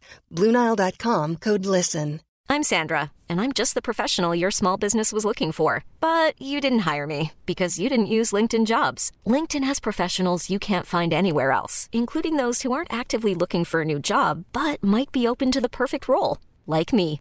In a given month, over 70% of LinkedIn users don't visit other leading job sites. So if you're not looking on LinkedIn, you'll miss out on great candidates like Sandra. Start hiring professionals like a professional. Post your free job on linkedin.com/achieve slash achieve today. vision assez réduite de ce que peut être le stand-up, ça c'est un autre débat. Mais là-bas, ils avaient tous les codes. Donc du coup, tu te dis, putain, là je vais jouer devant des aficionados, des gens qui s'y connaissent. Là, ça va être un gros baptême du feu, quoi. Et heureusement, euh, j'ai eu la chance que ça se passe super bien, d'avoir des très bons retours de Canadiens. Pour moi, ça comptait vraiment pour le coup. Donc ça a été une très très bonne expérience. Mais Montreux l'a été aussi par la suite. J'ai fait d'autres passages. J'en ai fait un euh, avec un extrait de, de Killing Joke, mon deuxième spectacle, qui a très bien tourné aussi. Et c'est une Mhm. super scène, c'est une super scène. Il y a plein de gens qui disent tout le temps Montreux c'est dur, hein, c'est dur pour vous parce que le public il est dur et tout, mais le public n'est pas forcément dur à Montreux. On les entend peu, mais c'est aussi euh, quelque chose qui se tient du fait que on capte pas la salle. C'est-à-dire qu'ils mettent pas, je sais pas pourquoi exactement, mais ils ont. Ils mettent pas de micro dans la salle. non, ils en mettent très rarement. Du coup, on a l'impression que le public est lointain, voire absent. Quand, quand j'avais fait euh, mon passage, justement, un des derniers passages, j'avais reçu plein de textos de potes qui m'avaient dit Putain, mec, c'était dur hein, et tout. Alors que j'avais Tonka et j'étais là, quoi? Mais où c'était dur? Et en fait, quand tu captes pas la salle, ah oui, t'as l'impression que tu fourres un peu, quoi. Donc il faut pas se laisser forcément avoir par ça. Je sais qu'on a tendance à dire les Suisses sont pas très hyper expressifs. C'est pas forcément vrai. En tout cas, euh, par rapport à Montreux, moi j'ai jamais eu de problème avec le public suisse. Peut-être qu'il est un poil moins sonore que d'autres, mais franchement, c'est pas non plus. euh, Oh là là, quelle horreur d'aller jouer en Suisse. J'en suis jamais arrivé à ce stade-là. Mais oui, euh, comme je te disais, en tout cas, euh, juste pour rire, ça a été, ça a été quelque chose d'assez fort. Et puis le simple fait de pouvoir jouer mon heure là-bas euh, sur une quinzaine de dates, dans, dans deux salles euh, assez connues justement du milieu, ça m'a, ça m'a fait du bien déjà juste en termes de de me dire que j'avais atteint un certain cap et de deux en plus d'avoir eu des retours positifs comme je te disais de la part de gens qui ont le, le- stand-up euh, ancré en eux beaucoup plus facilement donc ouais ouais super expérience Et t'avais joué, t'avais joué où? Tu dis deux salles, c'est Saint-Denis ou? Euh, y avait non, c'était pas Saint-Denis. Putain, je me souviens plus du nom des salles. Alors là, j'ai un vrai problème moi par contre. Les salles, les noms, c'est déjà les lieux en général, j'ai du mal à repérer. Il y avait, j'ai fait, euh, j'ai fait quelques dates aux catacombes pour pour ceux à qui ça parle, Mhm. euh, qui était qui est une très bonne salle aussi pour le coup. Et la salle où j'ai joué euh, le plus, c'était dans un gros complexe où il y avait beaucoup beaucoup de salles. Mais ouais, pour le coup là, je saurais plus me souvenir. Si des gens s'en souviennent, eh ben bravo à vous. quand tu as, joué au Festival Juste pour Rire, tu jouais ton premier spectacle, Prince des Ténèbres. Ouais. Avec ce spectacle, tu as fait plus de 300 dates, tu as fait une captation au, au théâtre du gymnase. Le spectacle était disponible sur Netflix euh, avant, je ne sais pas si c'est toujours le cas. Non, euh, non, non, il l'est plus parce que le contrat tenait sur trois ans, je crois. Ok, c'est pour pas donner l'info alors qu'il n'y est plus. euh, Non, non, mais il a été sur Netflix, effectivement. Et, et ça, ça a été une grosse fierté pour moi. C'est-à-dire que quand il a été euh, mis en ligne sur Netflix, si je dis pas de bêtises, je crois que c'est en 2016, non, 2000 2015, si je dis pas de Mhm. bêtises. Et qu'à l'époque, il y avait peu d'artistes euh, qui étaient sur Netflix avec leur spectacle de stand-up. Donc, ça m'a vraiment fait plaisir de faire partie de cette première vague, entre guillemets. euh, alors qu'il y avait des gens déjà, enfin, la plupart des artistes qui étaient en stand-up français, en tout cas sur Netflix à cette époque-là, c'était que des gros. Donc, être avec des, euh, des des Florence Foresti et ma pomme, j'étais là, Ouah, ça fait plaisir. quand même. Mais dans, ce spectacle, tu parles, de, tu parles de plein de choses. Tu parles donc, tu l'as dit tout à l'heure, de ton look, tu parles de, films d'horreur, tu parles de religion, tu parles d'actualité, plein de choses. Mythologie grecque aussi. Qu'est-ce qui est le plus dur en humour? Ça serait plutôt l'humour absurde auquel le public il n'est pas toujours habitué ou l'humour noir que certains prennent au premier degré et donc ça rend le- l'exercice compliqué. Tu penses que c'est quoi qui est le plus dur entre les deux? Moi, je pense que, en tout cas en France, même si ça y est, ça commence un petit peu à changer, c'est l'absurde. C'est l'absurde parce que l'absurde fait vraiment pas partie de l'ADN de l'humour en France. À part certains exemples, hein, évidemment, euh, même plus anciens, hein, des, mêmes- des mecs comme Francis Blanche, euh, De Vos dans son écriture avait parfois un truc assez absurde aussi, mais c'était quand même quelque chose de très écrit qui fait que ça plaisait à une certaine partie du public qui avait un côté un peu jouer avec les mots, qui faisait que ah ok c'est dans le sérail. Mais l'absurde pur et dur, encore une fois pour en revenir au Monty Python, euh, qui peut aller très très loin. euh, euh, d'un mec qui ramène un perroquet mort parce qu'il l'a acheté dans une animalerie et le mec dit non non il est pas mort regardez il le tape sur la table et il dit non mais il dort là ça n'a rien à voir et ça dure cinq minutes de ça avec des, explications et des possibilités de c'est plus dur parce que oui je sais pas exactement pourquoi je pense que la, France en général a un rapport à l'écriture très particulier dans le sens où on, on est ici aussi du siècle des Lumières et tout ça, et qu'on a toujours aimé euh, les, les- les- les écrivains, entre guillemets, et même dans l'humour, on aimait les choses très écrites et avec du sens. L'absurde, dans sa définition même, n'a pas de sens. Donc déjà, il y a quelque chose qui fait que euh, beaucoup de gens sont réticents à ça. Euh, en Angleterre, par exemple, c'est dans l'ADN du pays. Il y, a, il y a- il y a toujours eu ça, et plein d'artistes qui ont, qui ont eu du succès avec ça. Je ne sais pas à quoi ça tient. je pense que ça vient déjà de la culture en soi, peut-être Mhm. des, des racines même du pays. Mais c'est vrai que c'est plus dur en France. Ça se décoince petit à petit. Moi, je sais que dans, dans les deux premiers spectacles et dans le troisième aussi, il y a de l'absurde, mais je distille ça euh, de manière très calculée. J'aimerais le faire beaucoup plus frontalement par moment, mais je sais que je, je- des gens seraient perdus. Alors, il y a des gens qui arrivent malgré tout. hein. Euh, tu prends un, un- Baptiste Le Caplin, par exemple, qui, qui Mhm. est très très dans l'absurde dans ce qu'il développe, le, fait, le fait pas mal et ça marche très bien. Il a une énergie particulière aussi qui fait qu'il emmène tout le monde avec, avec lui, même s'ils sont pas d'accord, il arrive à les attraper très très fort. Mais c'est quand même pas simple, c'est quand même une frange du public qui est pas qui est pas la plus développée en France. Donc je pense que l'absurde c'est quand même plus compliqué. Euh. L'humour noir, on a cette culture-là. Euh, on, parlait de Desproges tout à l'heure. Desproges faisait déjà de l'humour noir. Il était, euh, Oui. il était adoubé par tout le monde sans aucun souci. Donc après, c'est une question aussi de dosage, de façon de faire. De l'humour noir pour faire de l'humour noir, moi ça me fait pas marrer. Euh, faut qu'il y ait quand même. Enfin, moi je pars du principe que c'est plus marrant s'il y a une idée derrière en plus l'humour noir. Être pro pour être provoque, ça m'intéresse pas. Il y, a, y a- il y a des gens pour qui ça fonctionne très bien de le faire et tant mieux pour eux. Moi, si je le fais, c'est parce qu'il y a, il y a une volonté de le faire derrière une idée.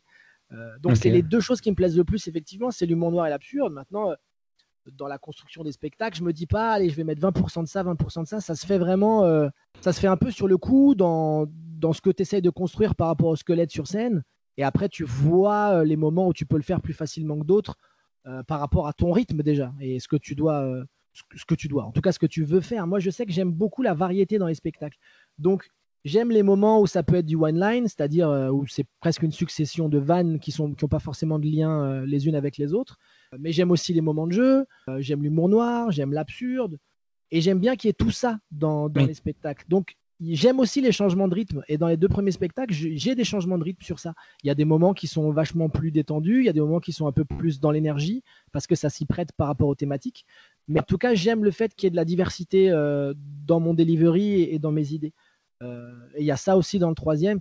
Donc ouais, je ne suis pas, dans mes constructions personnelles, je ne suis pas sur une seule façon de faire. Euh, mais il y en a qui font ça très bien et qui font ça même sur le même ton en particulier, tu vois. Euh, mhm. Après, tu prends des Américains, un mec comme Steven Wright, par exemple, c'était un one-liner qui faisait que des one-lines sur un ton hyper atonal, qui parle mhm. tout le temps comme ça, qui fait juste des vannes de ce type. Mais c'est très marrant malgré tout. Mais c'est vrai que sur une heure, moi, ça m'amuse un peu plus d'avoir des variations. Anthony Jeselnik qui fait quasiment que ça aussi. Ouais, carrément, carrément, carrément. Mais après, on peut en trouver plein des exemples. Mais tu prends un mec comme Gaspard Proust, par exemple, il est pareil, mhm. il est quasiment sur une unique couleur dans, dans, dans le delivery. Et c'est pas pour mm. ça que c'est pas bien, hein. mais c'est juste que je crois que je préfère le côté un peu plus, euh, un peu plus M&M's. C'est un côté que j'aime bien parce que je pense que j'aime un peu tous les styles d'humour, donc je peux regarder un de tes spectacles et avoir un peu tous les styles que j'aime, donc euh, c'est ah quelque bah, chose que j'aime bien. Je suis content. Il y a deux choses sur lesquelles je veux revenir. Il y a juste, il y a ma vanne préférée que je, voulais juste te remercier pour cette vanne parce que je, je, je ris à chaque fois. C'est pas parce qu'on tue un bébé qu'on n'aime pas les enfants. C'est une petite pépite pour moi. Je... Cette vanne-là, elle ne plaît pas à tout le monde, par exemple. parce que c'est l'humour noir un peu particulier. Et c'est vrai que je me souviens l'avoir faite dans une émission de radio ou je sais pas quoi, et avoir senti certains, oh, mais il parle d'infanticide donc, et es là, après tu dis, tu peux pas, tu peux plus expliquer quoi. Tu peux pas expliquer à des gens pourquoi c'est marrant sans être choquant, c'est déjà trop tard. Mais moi, c'est typiquement la, vanne où je fais pause dans le spectacle, je, recule un petit peu, je me la remets, puis je refais pause, puis je me la remets. Ah bah ça me fait plaisir alors. Et il y avait une anecdote sur laquelle je voulais revenir parce que euh, je voulais euh, avoir un petit peu l'historique de cette, euh, de cette anecdote. T'as as chanté ta chanson Tue tes parents Quand ton moral est à zéro,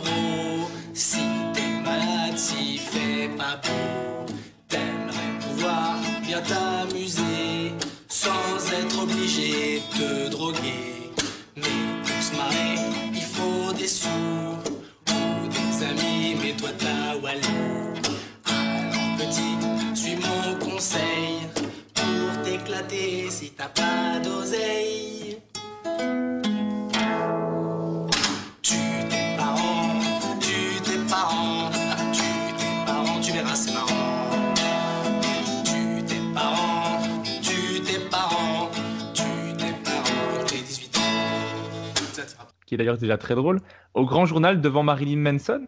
Tout à fait. Comment c'était? Eh ben en fait à l'époque donc au Grand Journal, euh, on était au début du Jamel Comedy Club et on avait eu des entrées euh, pour pouvoir euh, un peu chaque soir euh, selon les, envies et les possibilités de chacun, de, pouvoir faire une intervention sur le grand journal. Autant te dire que quand j'ai su que Manson jouait, j'ai levé le doigt en disant Excusez-moi, est-ce qu'il y a une possibilité que je puisse être dans le coin? C'est possible Donc, effectivement, j'avais joué Tu tes parents devant Marilyn Manson, et pour le coup, les, invités étaient assez cool parce qu'il y avait Manson, euh, Béatrice Dalle et Nicolas Duvauchel. Donc, dans les trois, je me disais Bon, franchement, je suis quand même content de jouer devant ces gens-là. Et, c'était assez rigolo parce que du coup, j'avais eu euh, des personnes de Canal euh, au téléphone parce qu'il fallait donc traduire la chanson en amont pour pouvoir lui mettre dans l'oreillette, pour pouvoir qu'il comprenne tout simplement. Quoi. Donc c'était assez fou de jouer dans cette situation-là, de le voir lui avec l'oreillette et de le voir se marrer un peu en décalé parce que le temps que ça arrive.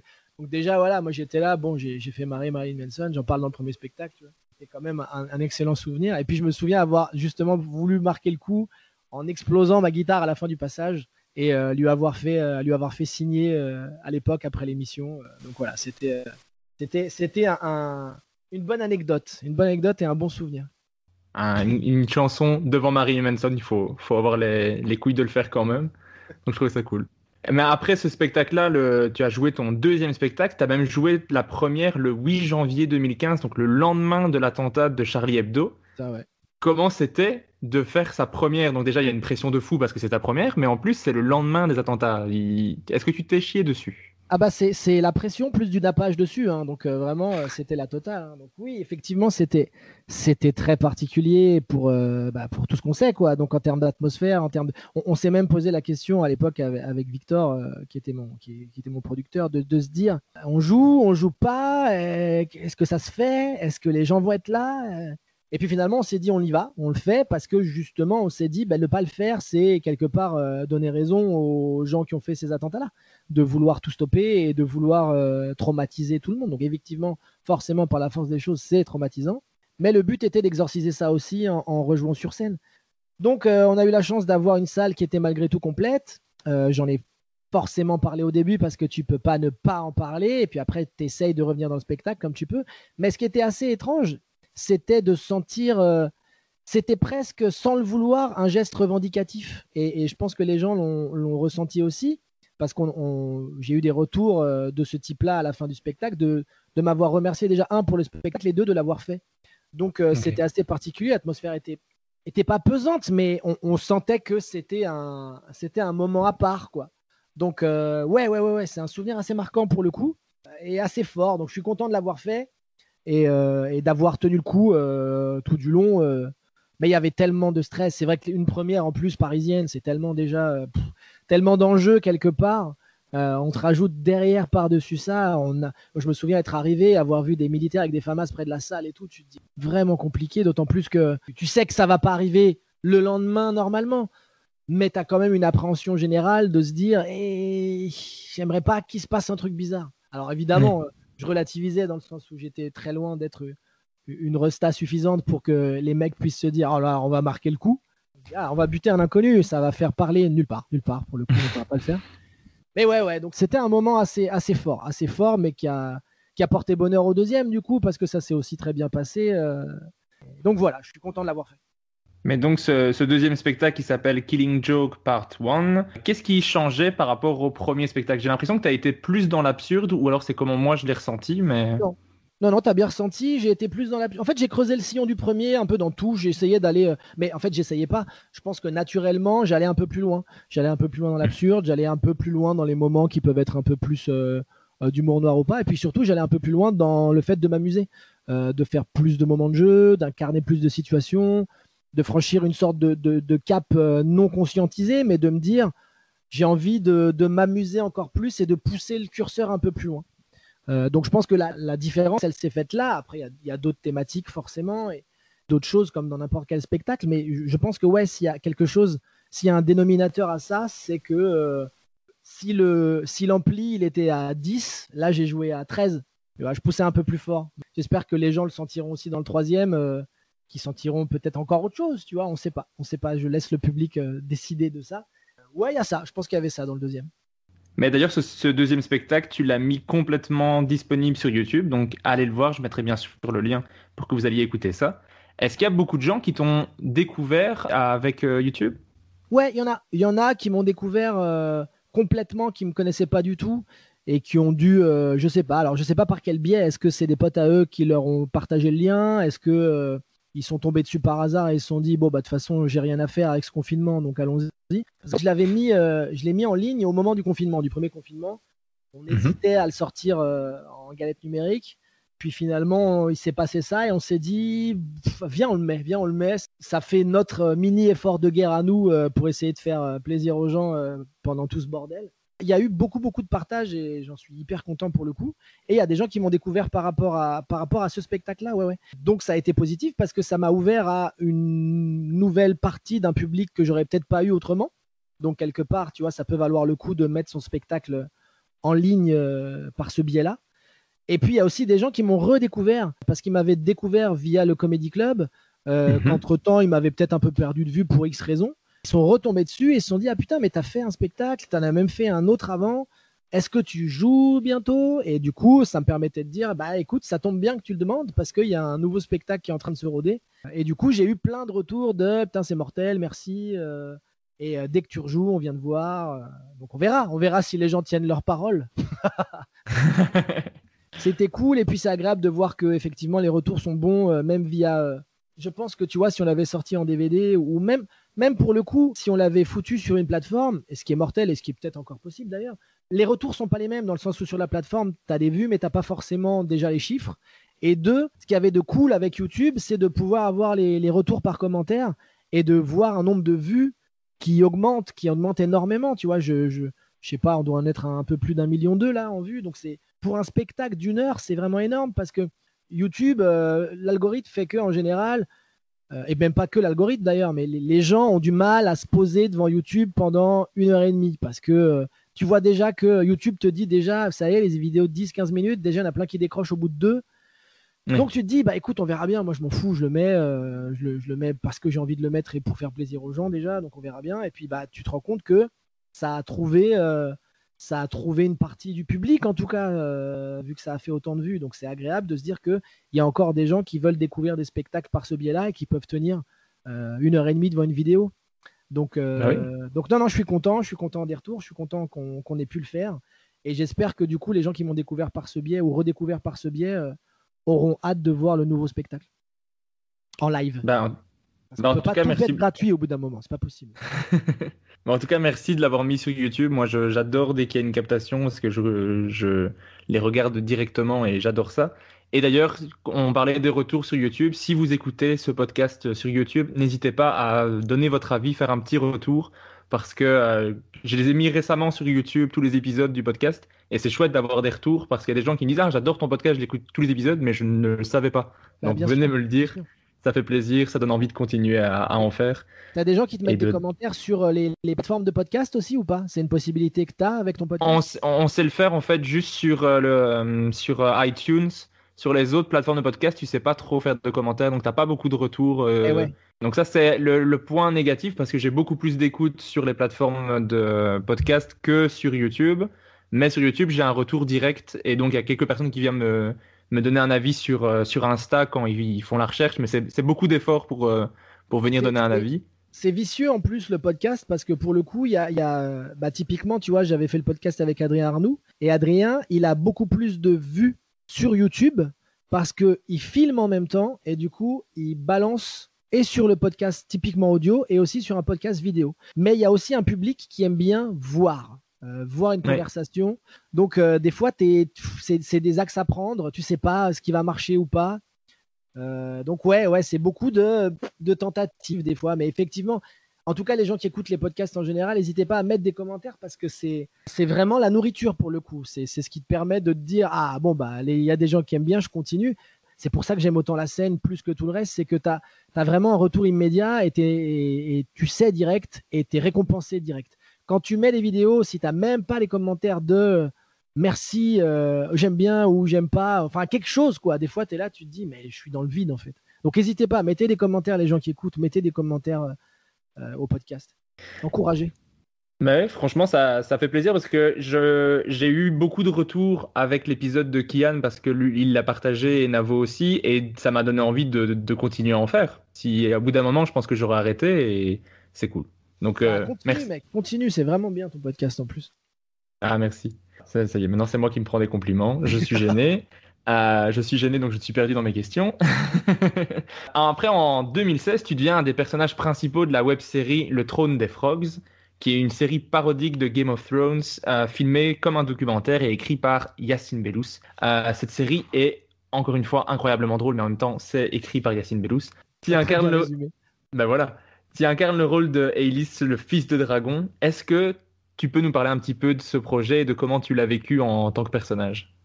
Alors oui, euh, donc comme tu disais, c'est une série euh, qui vit, qui est un peu parodique et qui vit dans l'univers de Game of Thrones, sachant que donc la série s'appelle Le Trône des Frogs. Les Frogs sont une famille pas très connue du, du royaume dans Game of Thrones, si tu veux. Donc euh, voilà, on est un peu la famille un peu pourrie. Donc c'est pour ça qu'on n'entend pas trop parler dans Game of Thrones, c'est qu'on est un peu claqué. Donc On peut retirer le un peu, je pense. oui, tout le monde est un peu nul, quoi. Moi, je suis maître d'armes dans la série, mais je suis vraiment pas très bon. Il n'y a pas grand monde qui est très intelligent.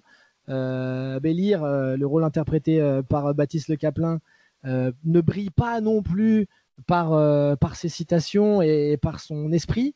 Il n'y a, que- y a que le personnage d'Aude, Aude Goni-Goubert, euh, qui s'en sort plutôt pas mal. Et, euh, et dans les deux saisons, c'est même elle qui prend le pouvoir à la fin, sans spoiler. Vous verrez, la série. Et, donc, il y a aussi Nicolas Bernot, qui, est un peu le maître, qui s'occupe un peu de tout ce qui est euh, médecine et choses comme ça.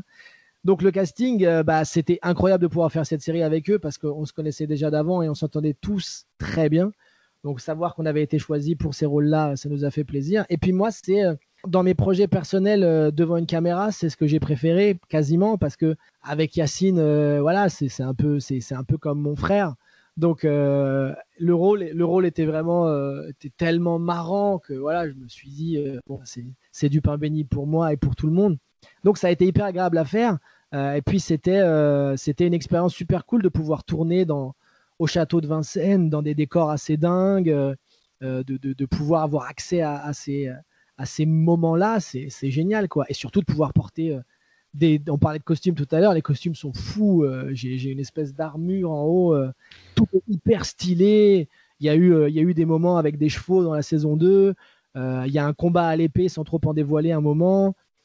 Donc j'ai pu avoir accès à des cours de maniement d'armes, pouvoir faire une chorégraphie par rapport à ça. C'était une expérience incroyable. Et c'est un des projets que je trouve le plus marrant auquel j'ai participé parce qu'effectivement, ça a été dialogué et réalisé par Yacine. Que, voilà, il y a aussi François Descraques qui a participé à l'écriture de la saison 2. Toute cette excellence-là fait que le projet, il est assez, euh, il est assez fou, quoi.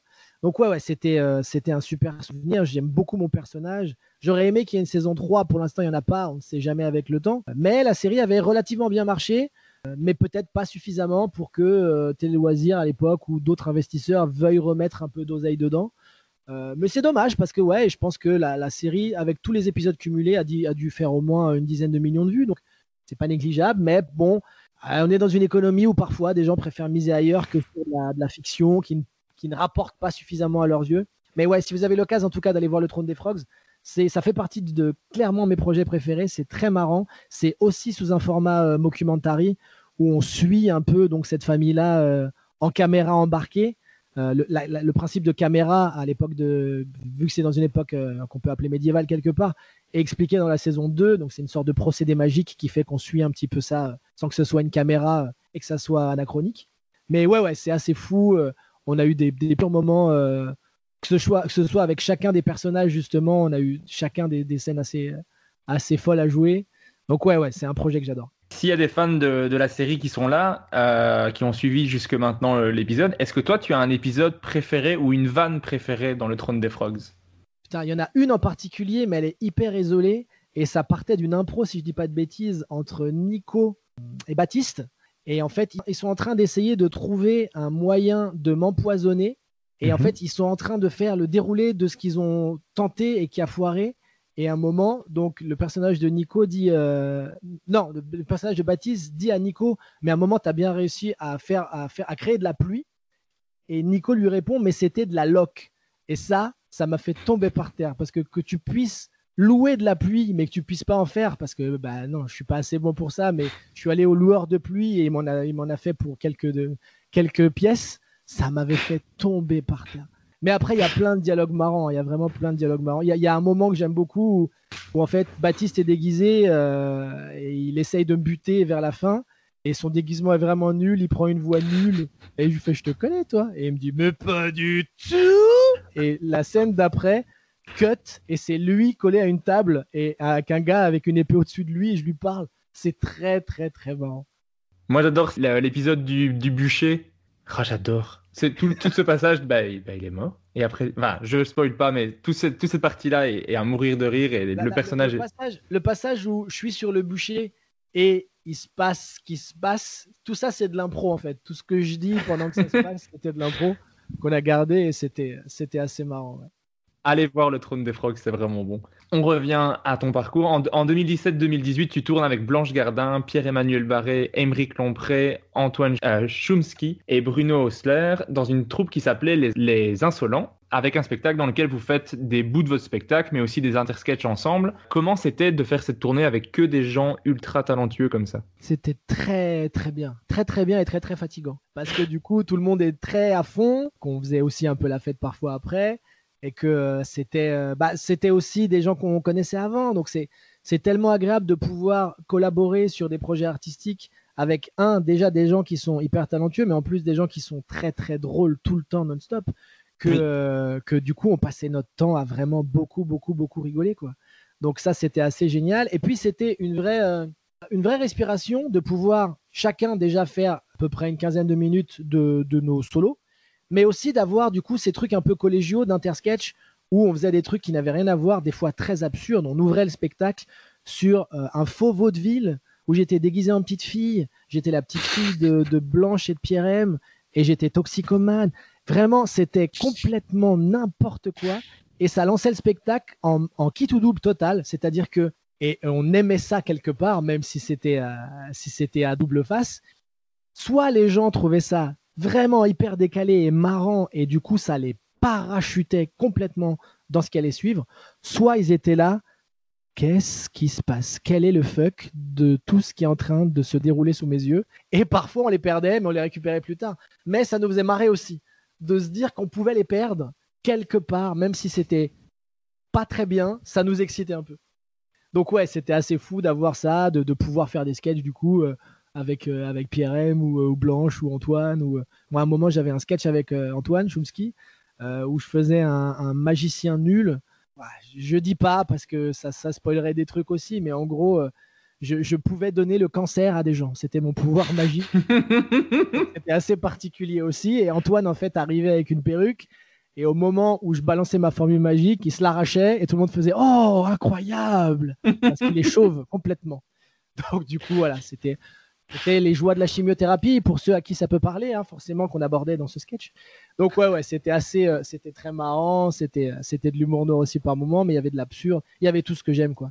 Donc en plus de la camaraderie folle et de la déconnade permanente, pouvoir jouer ce spectacle dans des grosses salles, parce que du coup à nous tous on a tiré un public vraiment euh, assez dense, et eh ben c'était, c'était une expérience dingue. et puis ça me ramenait un peu à cet esprit de troupe qu'on avait eu avec le Comedy Club.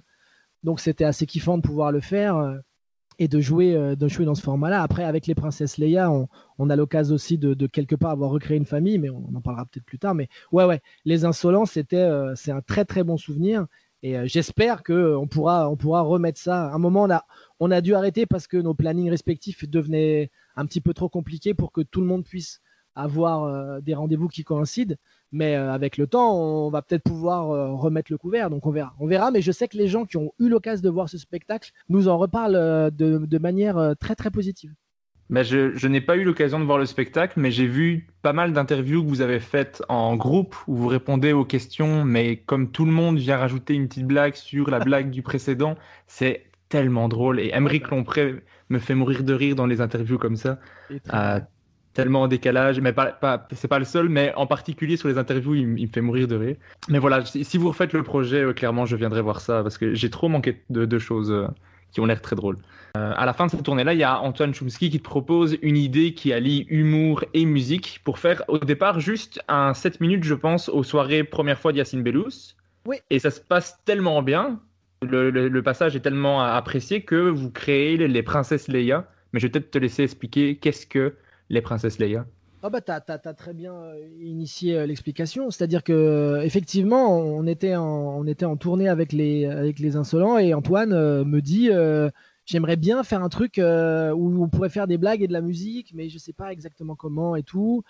Et puis à force en discutant, on s'est dit viens on essaye un truc, on essaye un truc. donc on, on, a eu justement la possibilité de pouvoir faire ça dans une première fois. Pour ceux qui savent pas, donc les soirées première fois, c'est des soirées organisées par Yacine Bellous, où tout le monde est obligé de jouer un passage qu'il n'a jamais joué avant, donc pour la première fois. Donc c'est hyper excitant, c'est hyper flippant aussi, parce que du coup là, tu es à poil de chez poil, mais euh, c'est un très bon moteur en plus pour pouvoir créer du matériel. Et en plus, le fait que Yacine hoste ça et joue aussi dedans un peu, euh, fait que les gens sont hyper bienveillants parce qu'il sait les mettre euh, exactement à l'aise comme on doit l'être. Donc c'est vraiment hyper agréable à faire. Donc on fait notre passage, donc c'est ça, 7-8 minutes euh, où on joue vraiment donc avec un, bassiste à l'époque qui est devenu euh, quelqu'un d'autre entre temps, et puis euh, un batteur. Et moi je suis au chant, Antoine à la guitare, et donc vraiment c'est ça, on, suit, on, parle vite, fait de quel projet, mais sans vraiment l'être. On parle des prémices de la structure narrative de ce que c'est, mais c'est un prétexte aussi pour faire des blagues et de la musique. Et vraiment, moi en tout cas, je ne sais pas si Antoine lui avait déjà une idée marquée derrière la tête, mais moi je l'avais fait en me disant c'est un one shot rigolo, ça me plaît de chanter, euh, c'est rigolo de le faire. Mais c'est vrai que les retours publics étaient assez dingues parce qu'ils sont déjà pendant le passage, mais surtout à la fin, les gens sont venus me voir en disant mais c'est super, il y a un truc, euh, vous jouez quelque part et tout. Et moi j'étais là, mais non, c'est un, one shot. Et après, il y a plein de potes aussi qui étaient dans la salle, humoristes ou, du milieu, qui nous ont dit mais non, mais faites un truc avec. Franchement, il y a, y a de la il y a un boulevard pour faire un truc bien. Et donc de là, euh, bah, écoute, on, est parti là-dessus. Donc on a commencé à coécrire avec Antoine euh, à l'initiative de, ce projet qu'il avait envie de mettre en place. Et, puis c'est devenu le spectacle des princesses Leia. Donc entre-temps, voilà, il y a eu une vraie trame qui s'est développée. L'idée étant que dans le, dans le spectacle sur scène, le père d'Antoine Chomsky a gagné l'Eurovision en 84 et que lui, du coup, il a envie de faire de la musique pour prouver à son père que lui aussi, il peut en faire. Donc il a envie de gagner l'Eurovision pour lui prouver que lui aussi, c'est un incroyable artiste. Donc il va voir des gens pour gagner l'Eurovision, pour monter quelque chose. Et évidemment, tout le monde lui dit ben, la flemme, parce que l'Eurovision, non merci. Et puis finalement, il vient me voir et moi je dis ok, mais on fait du métal, sinon ça m'intéresse pas. Donc c'est le début de l'histoire et à partir de là, donc, ça nous permet de, voir ce que va devenir le groupe, sachant que les Princesses Leia, c'est un projet un peu, euh, un peu hybride, qui est à la fois une structure de vrai concert live où donc je suis au chant, Antoine est à la guitare, euh, Cléo Bigontina est à la basse et Xavier Goduet à la batterie mais c'est aussi un spectacle théâtralisé comme une pièce de théâtre et euh, une comédie musicale à l'intérieur. Parce qu'il y a des flashbacks, des flash-forward, il y a des moments de jeu euh, qui sont vraiment isolés des moments musicaux. Donc c'est un spectacle très dense qui propose beaucoup beaucoup de choses où on voit donc comment le groupe se crée, par quel biais euh, ça se fait, vers où il veut aller. Donc le but étant de sans trop en divulguer, de jouer dans un gros festival. Et donc voilà, au fur et à mesure, ça c'est devenu ce projet-là qui a eu un très bon accueil euh, assez rapidement. On a joué d'abord dans des salles de spectacle, entre guillemets, normales, pas en format concert, donc avec des gens assis, qui ne savaient pas forcément complètement ce qu'ils allaient voir. Et ça s'était très bien passé déjà, sachant que j'ai réussi à les faire se lever et interagir avec nous sur certains trucs. Et puis, on a eu euh, ensuite la possibilité d'avoir un tourneur musique qui s'est intéressé à nous. Et on est passé en format concert pur et dur, donc on a joué devant des gens euh, qui jouaient... Qui, étaient debout et qui étaient prêts donc à faire, je leur fais faire des circle pits, des pogos et des trucs un peu plus rigolos aussi. Donc c'est hyper hyper hyper kiffant de pouvoir faire ça sachant que bah voilà euh, la musique c'est aussi quelque chose que, j'affectionne depuis très longtemps. Comme tout le monde j'ai eu un, petit groupe au lycée des trucs comme ça mais pouvoir le faire dans un vrai projet professionnel et d'être au chant en plus c'est assez kiffant parce que ça permet de le faire et d'être aussi dans la comédie à la fois. Donc euh, bah du coup je fais de la musique j'envoie du gros son et je fais euh, je fais sauter des gens en l'air. Plus je fais des blagues et les gens se marrent franchement je pas demander mieux sur un seul et unique projet quoi. Donc après on a eu la chance de pouvoir en plus avoir euh, l'opportunité de, de, jouer au Warm-Up Hellfest, qui est euh, la tournée itinérante du Hellfest, qui est le plus gros festival de métal en France. Donc on a mhm. joué euh, une quinzaine de dates dans des grosses salles. avec un autre groupe qui était vraiment métal pur. nous, on était plus dans un projet exactement Dagoba. Donc on espérait que ça se passe bien parce qu'effectivement, les gens qui nous connaissent pas forcément sous ce projet-là, on s'est dit putain mais on fait de la zik, mais on fait aussi des moments où il y a des moments de jeu en fait, où tu suis des situations un peu théâtralisées. Est-ce que ça va coller? Donc on a un peu adapté la formule sur 45 minutes et on a eu la chance d'être hyper bien accueillis, euh, que les gens nous disent mais euh, quand est-ce que vous jouez ailleurs? Est-ce que vous avez des CD et tout? Donc on s'est dit, bon, bah, ça vaut le coup, sachant que cette tournée itinérante, elle a, duré 15 dates et qu'elle s'est finie au Zénith de Nantes, sur une très grosse affiche avec, entre autres, Tagada Jones, Massisteria, euh, Ultra Vomit. Euh, donc on s'est retrouvé à jouer devant 7000 personnes qui volaient à des blagues et qui sautaient partout sur, sur des chansons qu'on avait créées. Donc, bah, ça fait plaisir, quoi. Et entre-temps, euh, avec le confinement, on s'est dit, euh, faisons un album, vu qu'on nous le demandait régulièrement en merchandising. Et donc, on l'a fait à l'image du spectacle, c'est-à-dire que c'est un album où il y a des vrais morceaux, et entre les morceaux, il y a des vrais moments de, feuilleton, quelque part, d'histoire, comme un podcast, où tu suis les personnages qui, arrivent dans une dimension parallèle sans trop en divulguer, euh, où, tout le monde est très bête, et, on, comprend, on essaie de comprendre pourquoi, ce qui se passe sur Terre. Bon, bref, il y a plein de choses. une... Mais euh, ce que les gens savent pas, forcément, en tout cas pour ceux qui découvrent le projet, c'est que le spectacle a une trame narrative et une histoire euh, particulière qui est différente de celle de l'album.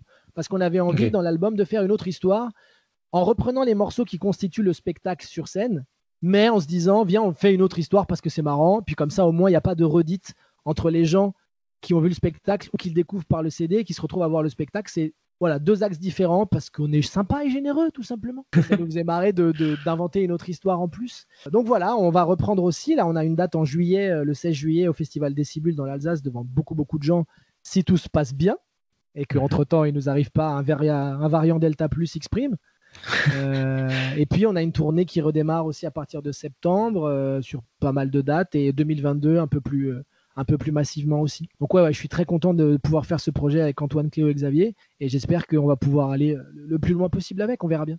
Mais vous, vous serez le 17 et 18 septembre à la Maroquinerie à Paris pour ceux qui écoutent. Ouais, Parce que le- les Parisiens, deux dates sur une, une 500 places. Euh, on avait joué au Petit Bain, ça s'était très bien passé. Donc on s'est dit, euh, faisons, faisons un peu plus gros. euh, on va voir si les gens sont au rendez-vous et on espère que l'album aura permis tout ça. Et est-ce que tu as eu des, des retours de, de genre euh, Mass Hysteria ou Ultra Vomit qui t'ont dit des, des retours sur ton chant, au niveau vraiment purement musical? Écoute, oui, euh, alors sur le champ purement musical, euh, on, a discuté, alors pas forcément avec ces groupes-là, euh, mais avec d'autres groupes et surtout avec mon tourneur, de, notre, tourneur aussi, qui a l'habitude de ces groupes-là et tout. Le but étant que, en fait, Cléo, qui est à la basse, Xavier, qui est aussi notre tourneur, enfin, qui, qui fait partie de mes tourneurs, mais pour mon spectacle solo, et qui est batteur aussi de formation. Cléo est aussi bassiste de formation, sachant que Antoine n'est pas guitariste de formation et je suis pas chanteur de formation. Donc le but était que on soit parce qu'on était attendu là-dessus. Forcément, les gens, pour la comédie, Antoine et moi, c'est nous qui écrivons, donc on est à l'aise parce que c'est aussi notre terrain de jeu. Et on voulait que Xavier et Cléo soient aussi performants que nous. Donc on a tous bossé ensemble pour que tout le monde soit à la hauteur de ça. Mais nous, on voulait avec Antoine être à la hauteur aussi des musiciens parce que on a envie qu'on soit irréprochable, quel que soit le secteur artistique, parce que sinon on le fait pas. Donc il y a eu du boulot, il y a eu, euh, j'avais, un- j'avais pris aussi quelques cours et tout, mais euh, à force de jouer, à force de s'améliorer et à force de prendre confiance, tout le monde a commencé à devenir meilleur, quel que soit son secteur. Donc, écoute, dernièrement, euh, j'ai eu des très bons, enfin, en tout cas des bons retours par rapport à mon chant de professionnels. Donc, ça m'a fait plaisir de me dire, ok, j'arnaque personne, tout se passe bien, en live, euh, tout se passe bien aussi. Euh, maintenant, on espère juste que euh, les gens seront, seront, seront présents dans la salle. Mais si vous venez voir le spectacle, vous serez pas déçus. Ce soit ni la comédie sur la musique, on a tout fait pour que pour qu'on soit le plus euh, performant et optimaux possible. Mais je, je mettrai en lien, c'est vous avez fait, c'est un cover de, de Makeba, la Ouais, chanson de Jane.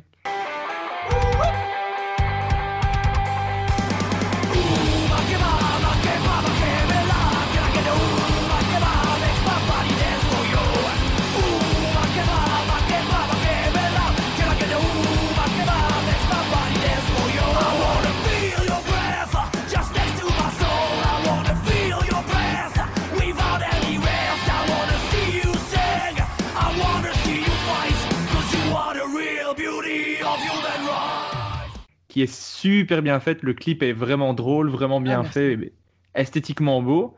Et Est-ce que vous avez dû demander à Jane pour faire la, la chanson en version métal?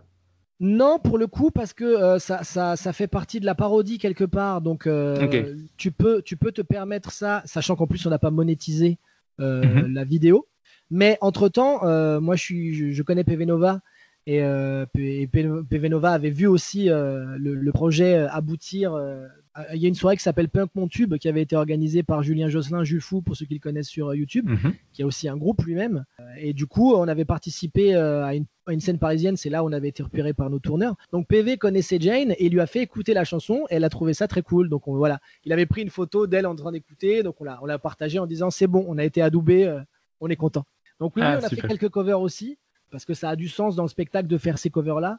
Euh, puis on a aussi des vrais compos, euh, dont, dont le, la dernière qui est sortie, le- qui avait été clippée, qui s'appelle Je vous emmerde et je rentre à ma maison en hommage à, à Cartman pour ceux qui connaissent South Park. Et Mhm. Christophe Lemoine a d'ailleurs fait un guest euh, sur la chanson.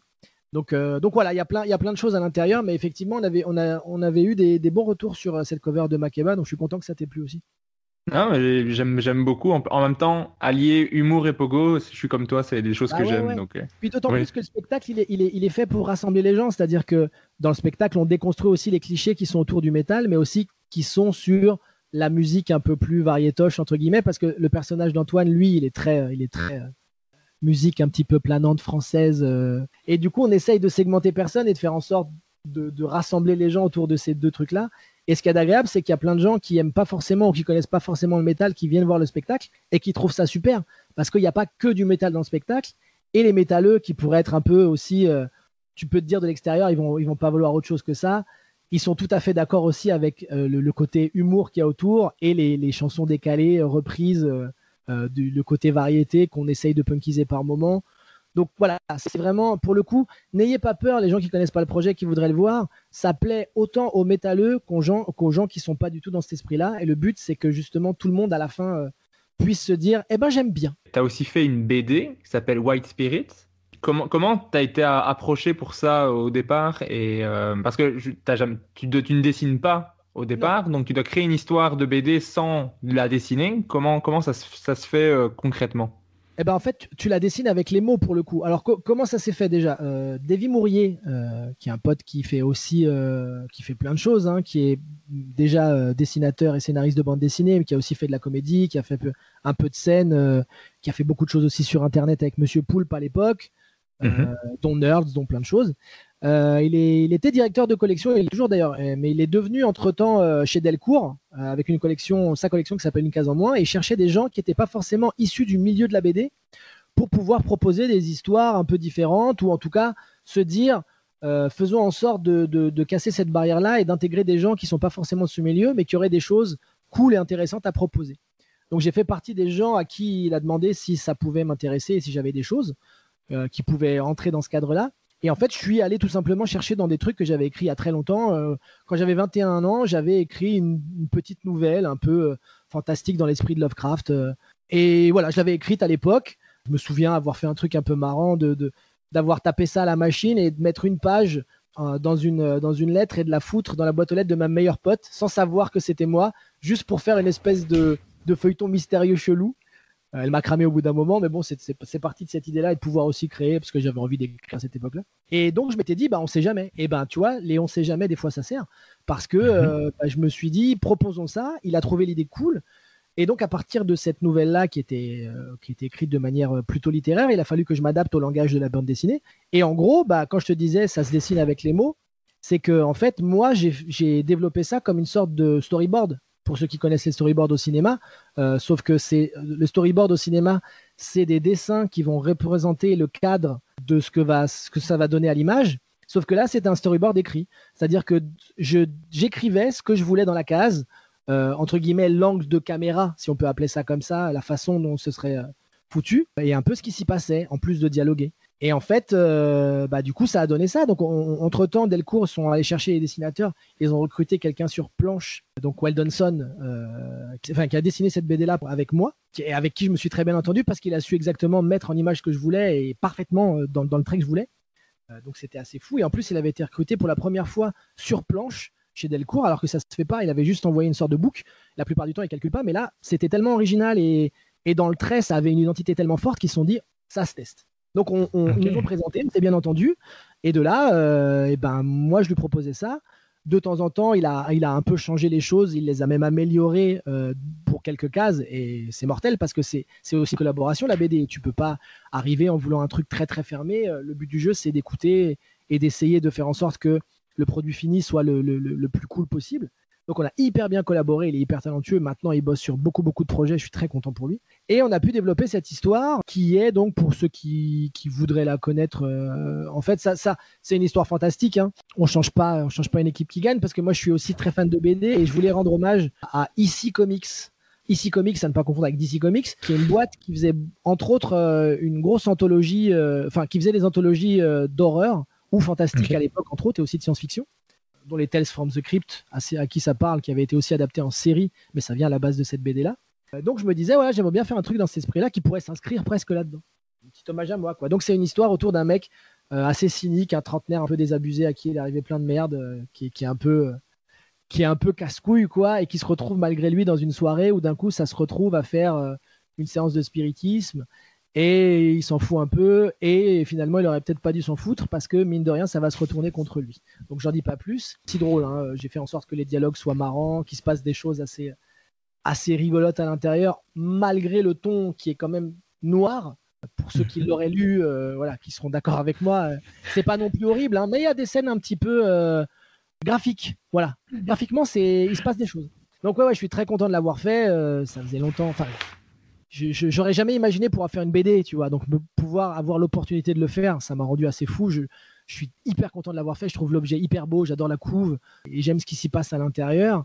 Et voilà, j'aurais aimé euh, pouvoir en faire une deuxième chez Delcourt, mais malheureusement, il y a, du bon et du très bon dans cette histoire et du un peu, un peu dommage, mais on ne sait jamais, dans le sens où j'ai pu faire euh, avec cette BD-là le festival d'Angoulême, donc ça aussi c'était un kiff absolu de pouvoir être à côté d'auteurs confirmés et pouvoir discuter avec eux et juste se balader dans les allées de ce- ce festival assez mythique.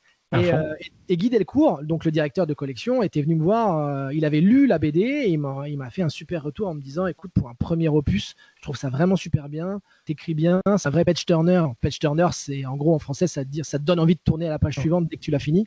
Euh, et j'étais là, putain, c'est- ça fait. C'est quand même assez fou et agréable de pouvoir entendre ça de la part d'un professionnel et d'un si grand nom de la BD. Et donc, le temps que je propose une deuxième histoire, la BD est sortie. Elle a relativement bien fonctionné, mais pas suffisamment pour que Delcourt se dise on repart sur autre chose parce que ça coûte très cher et que si un certain nombre de ventes n'est pas forcément atteint, c'est compliqué de pouvoir réitérer. Donc bah, ouais. c'est la loi du métier entre guillemets quoi. Donc j'ai quand même eu la chance d'être adoubé par, par un gros boss du milieu, donc je me dis que voilà pour mon pour mon syndrome de l'imposteur qui revient par intermittence, ça l'a un petit peu calmé. Et au-delà de ça, je me dis, bah, j'aurais peut-être l'occasion de pouvoir euh, écrire cette deuxième histoire, soit chez un autre éditeur au cas où, soit peut-être, on sait jamais, si d'un coup euh, j'ai envie de le faire et que ça peut être une, possibilité en auto-édition, euh, va savoir. En tout cas, cette, deuxième histoire, j'ai envie de la faire un jour, je sais pas quand, mais elle est sous le coude. Donc peut-être que euh, ce sera pas une suite, pour le coup, ça sera aussi un one-shot. Mais, mais en tout cas, ouais, je suis heureux d'avoir pu faire de la BD et j'espère pouvoir en refaire.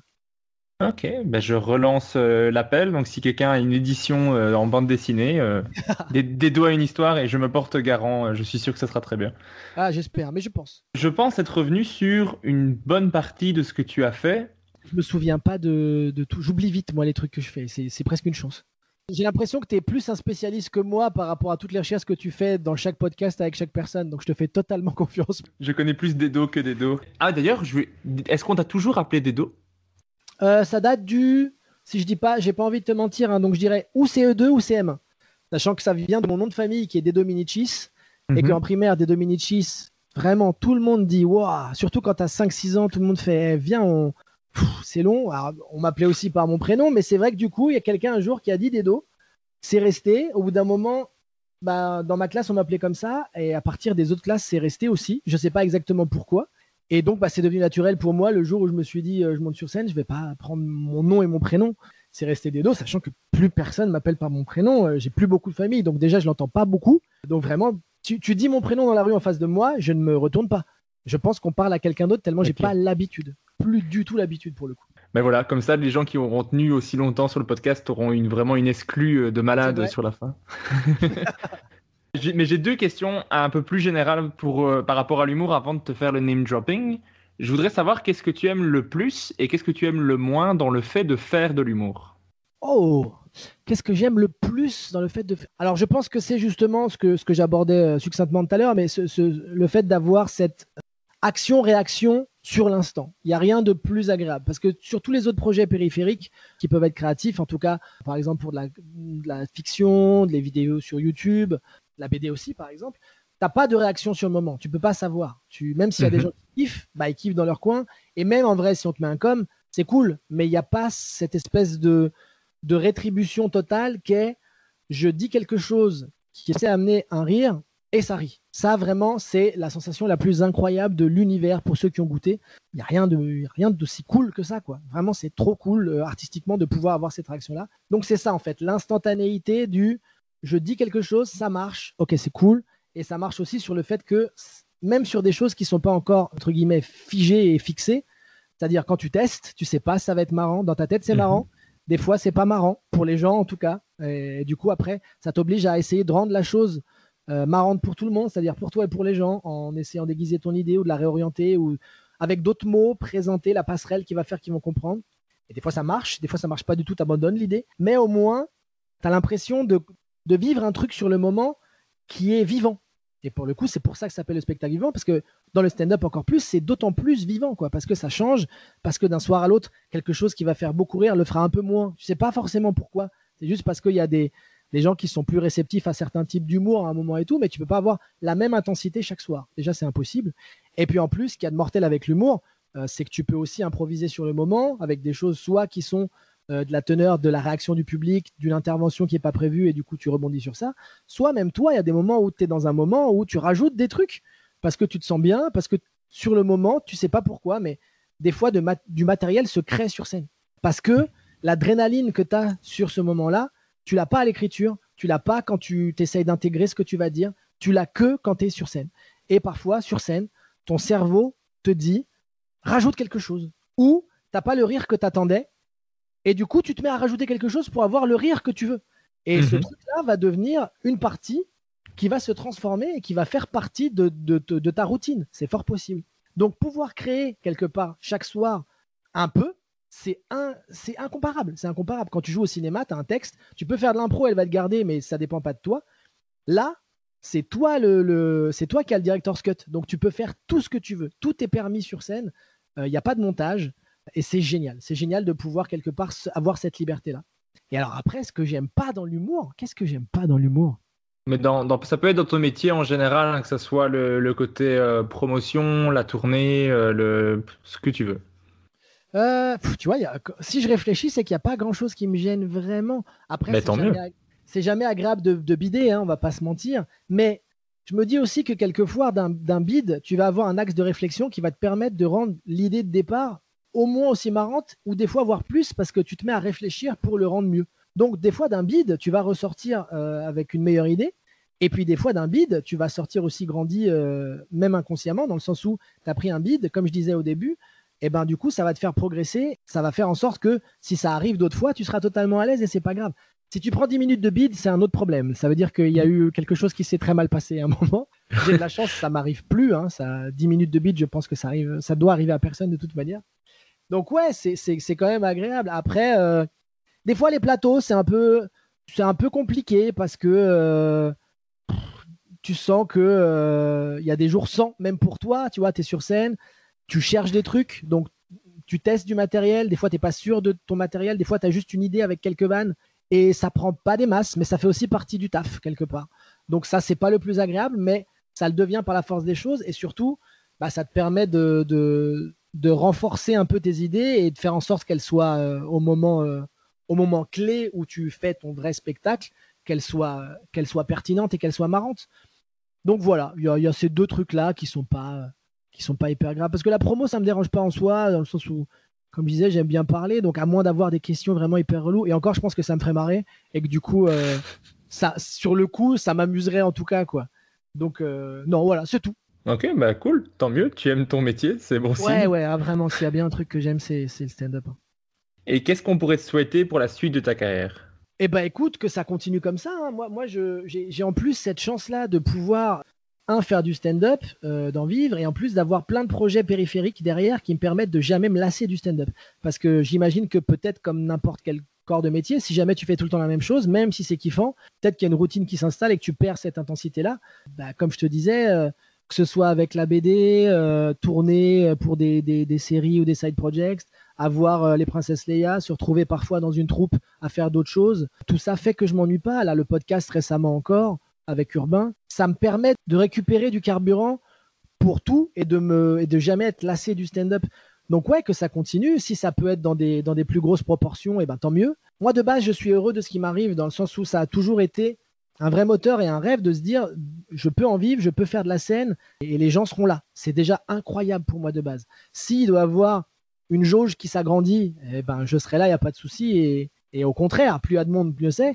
Mais mon but n'a jamais été de me retrouver dans des zéniths. Euh, je vivrais très bien si je continue à être dans des 300, 400, 500 places et que ça se passe bien. C'est super. S'il y a plus, tant mieux. Mais le fait de pouvoir déjà avoir la confiance des gens qui peuvent se dire j'ai envie de voir ce qu'il va proposer de nouveau s'il a un nouveau spectacle, c'est un luxe total. Donc derrière, en plus, si on, si on m'appelle pour collaborer à d'autres projets artistiques, je peux pas me plaindre, vraiment, je peux pas. Bah je te souhaite tout ça en tout cas. J'espère.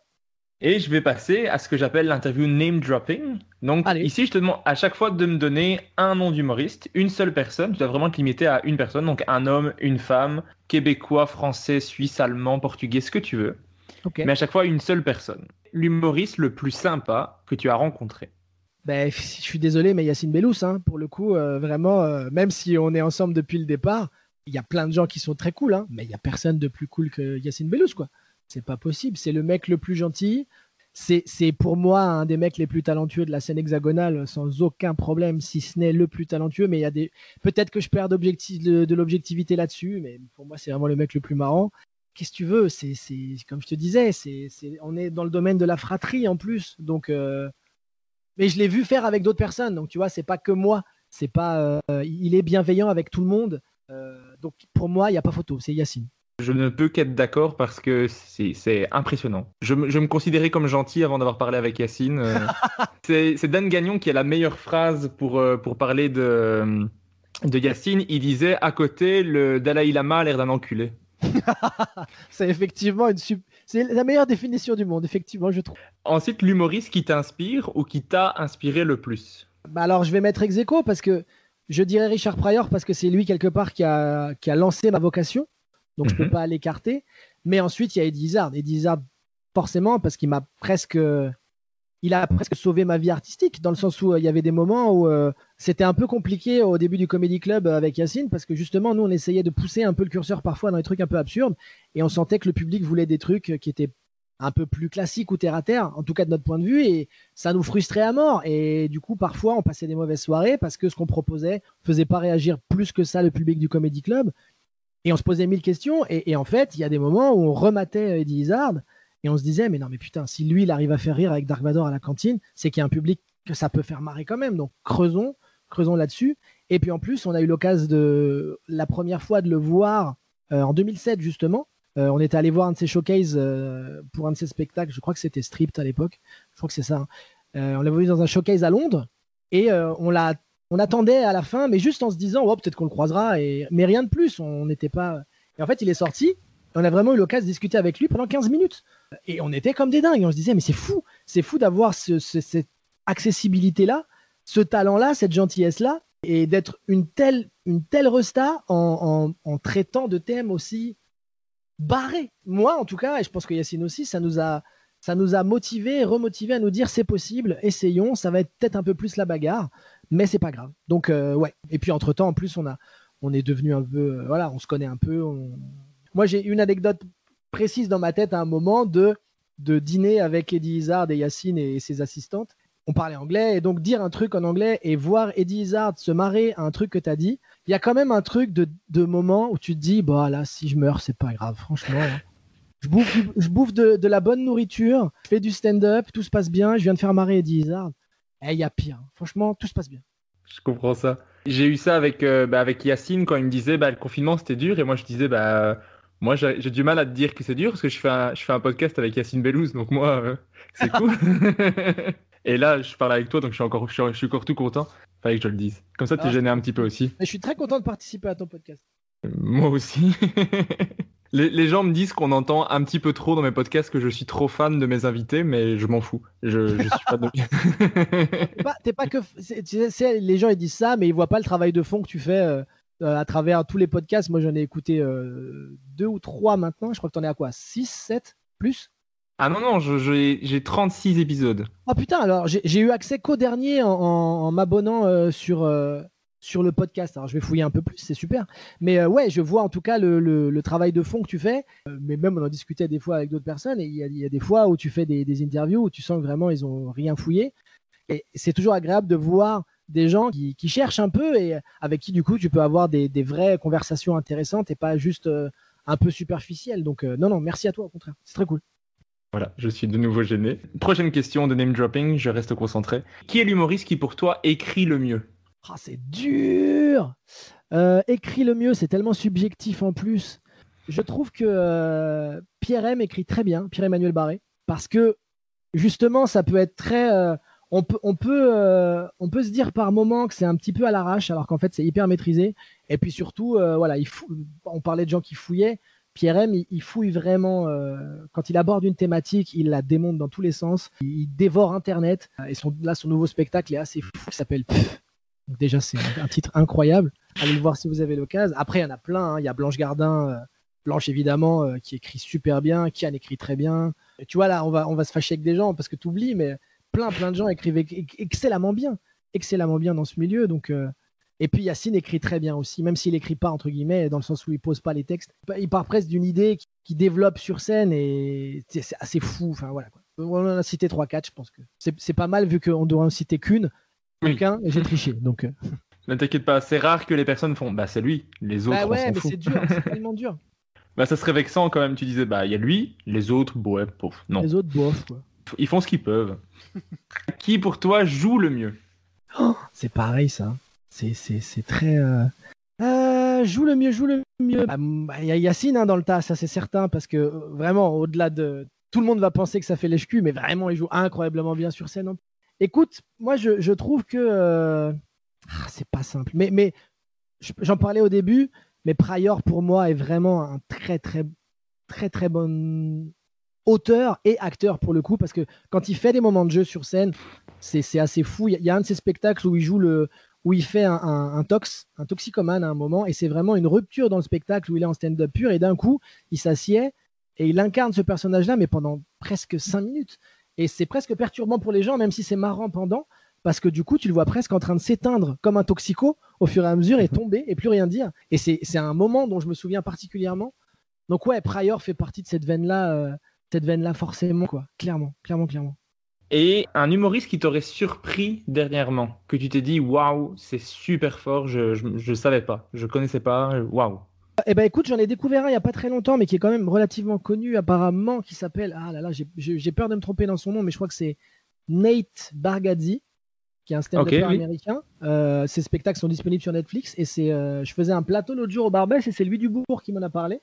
Donc je suis allé voir un peu et il est très marrant. Et alors Oui. c'est un peu surprenant en plus dans la dans la forme parce que bon, c'est- un delivery qui est très euh, neutre, c'est-à-dire que à aucun moment il joue un personnage, c'est tout le temps sa voix. Il n'y a pas de, il a pas de variation dans les énergies, même s'il raconte des trucs euh, euh, qui peuvent être un peu percutants.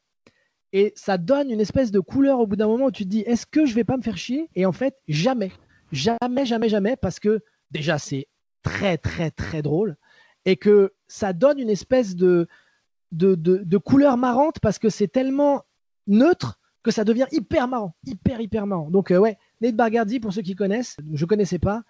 Et après, euh, j'ai vu, euh, parce que je l'avais loupé, le dernier, le dernier spectacle de, de Tom Segura à la Hog Ball, qui est très marrant. Mhm. Mais bon, Tom Segura, je connaissais déjà. Et bon, pour ceux qui connaissent pas, je le conseille en tout cas. est très, très, très, très, très, très drôle. Très drôle. Alors si tu as trouvé que la première partie était compliquée, la deuxième est encore plus compliquée, parce que là je te demande de choisir entre deux humoristes, et tu vas me dire lequel te fait le plus rire sur scène. Oh là là, ok. Je le dis à chaque fois, c'est très subjectif, ça dépend uniquement de toi, de ce qui te touche. Ça veut pas dire que l'autre a moins de talent, c'est juste pour voir un petit peu ce que toi tu aimes en humour et te mettre en difficulté. Et c'est que sur scène. Hein. Que sur scène, ouais, on va, on va se limiter à la scène. Ok, allez, vas-y, on joue. J'ai pris des gens que tu apprécies, j'ai pris aussi des, des autres personnes, comme ça. Des gens que tu on- détestes, bien sûr. Voilà. Entre Chris Rock et Louis C.K. Louis C.K.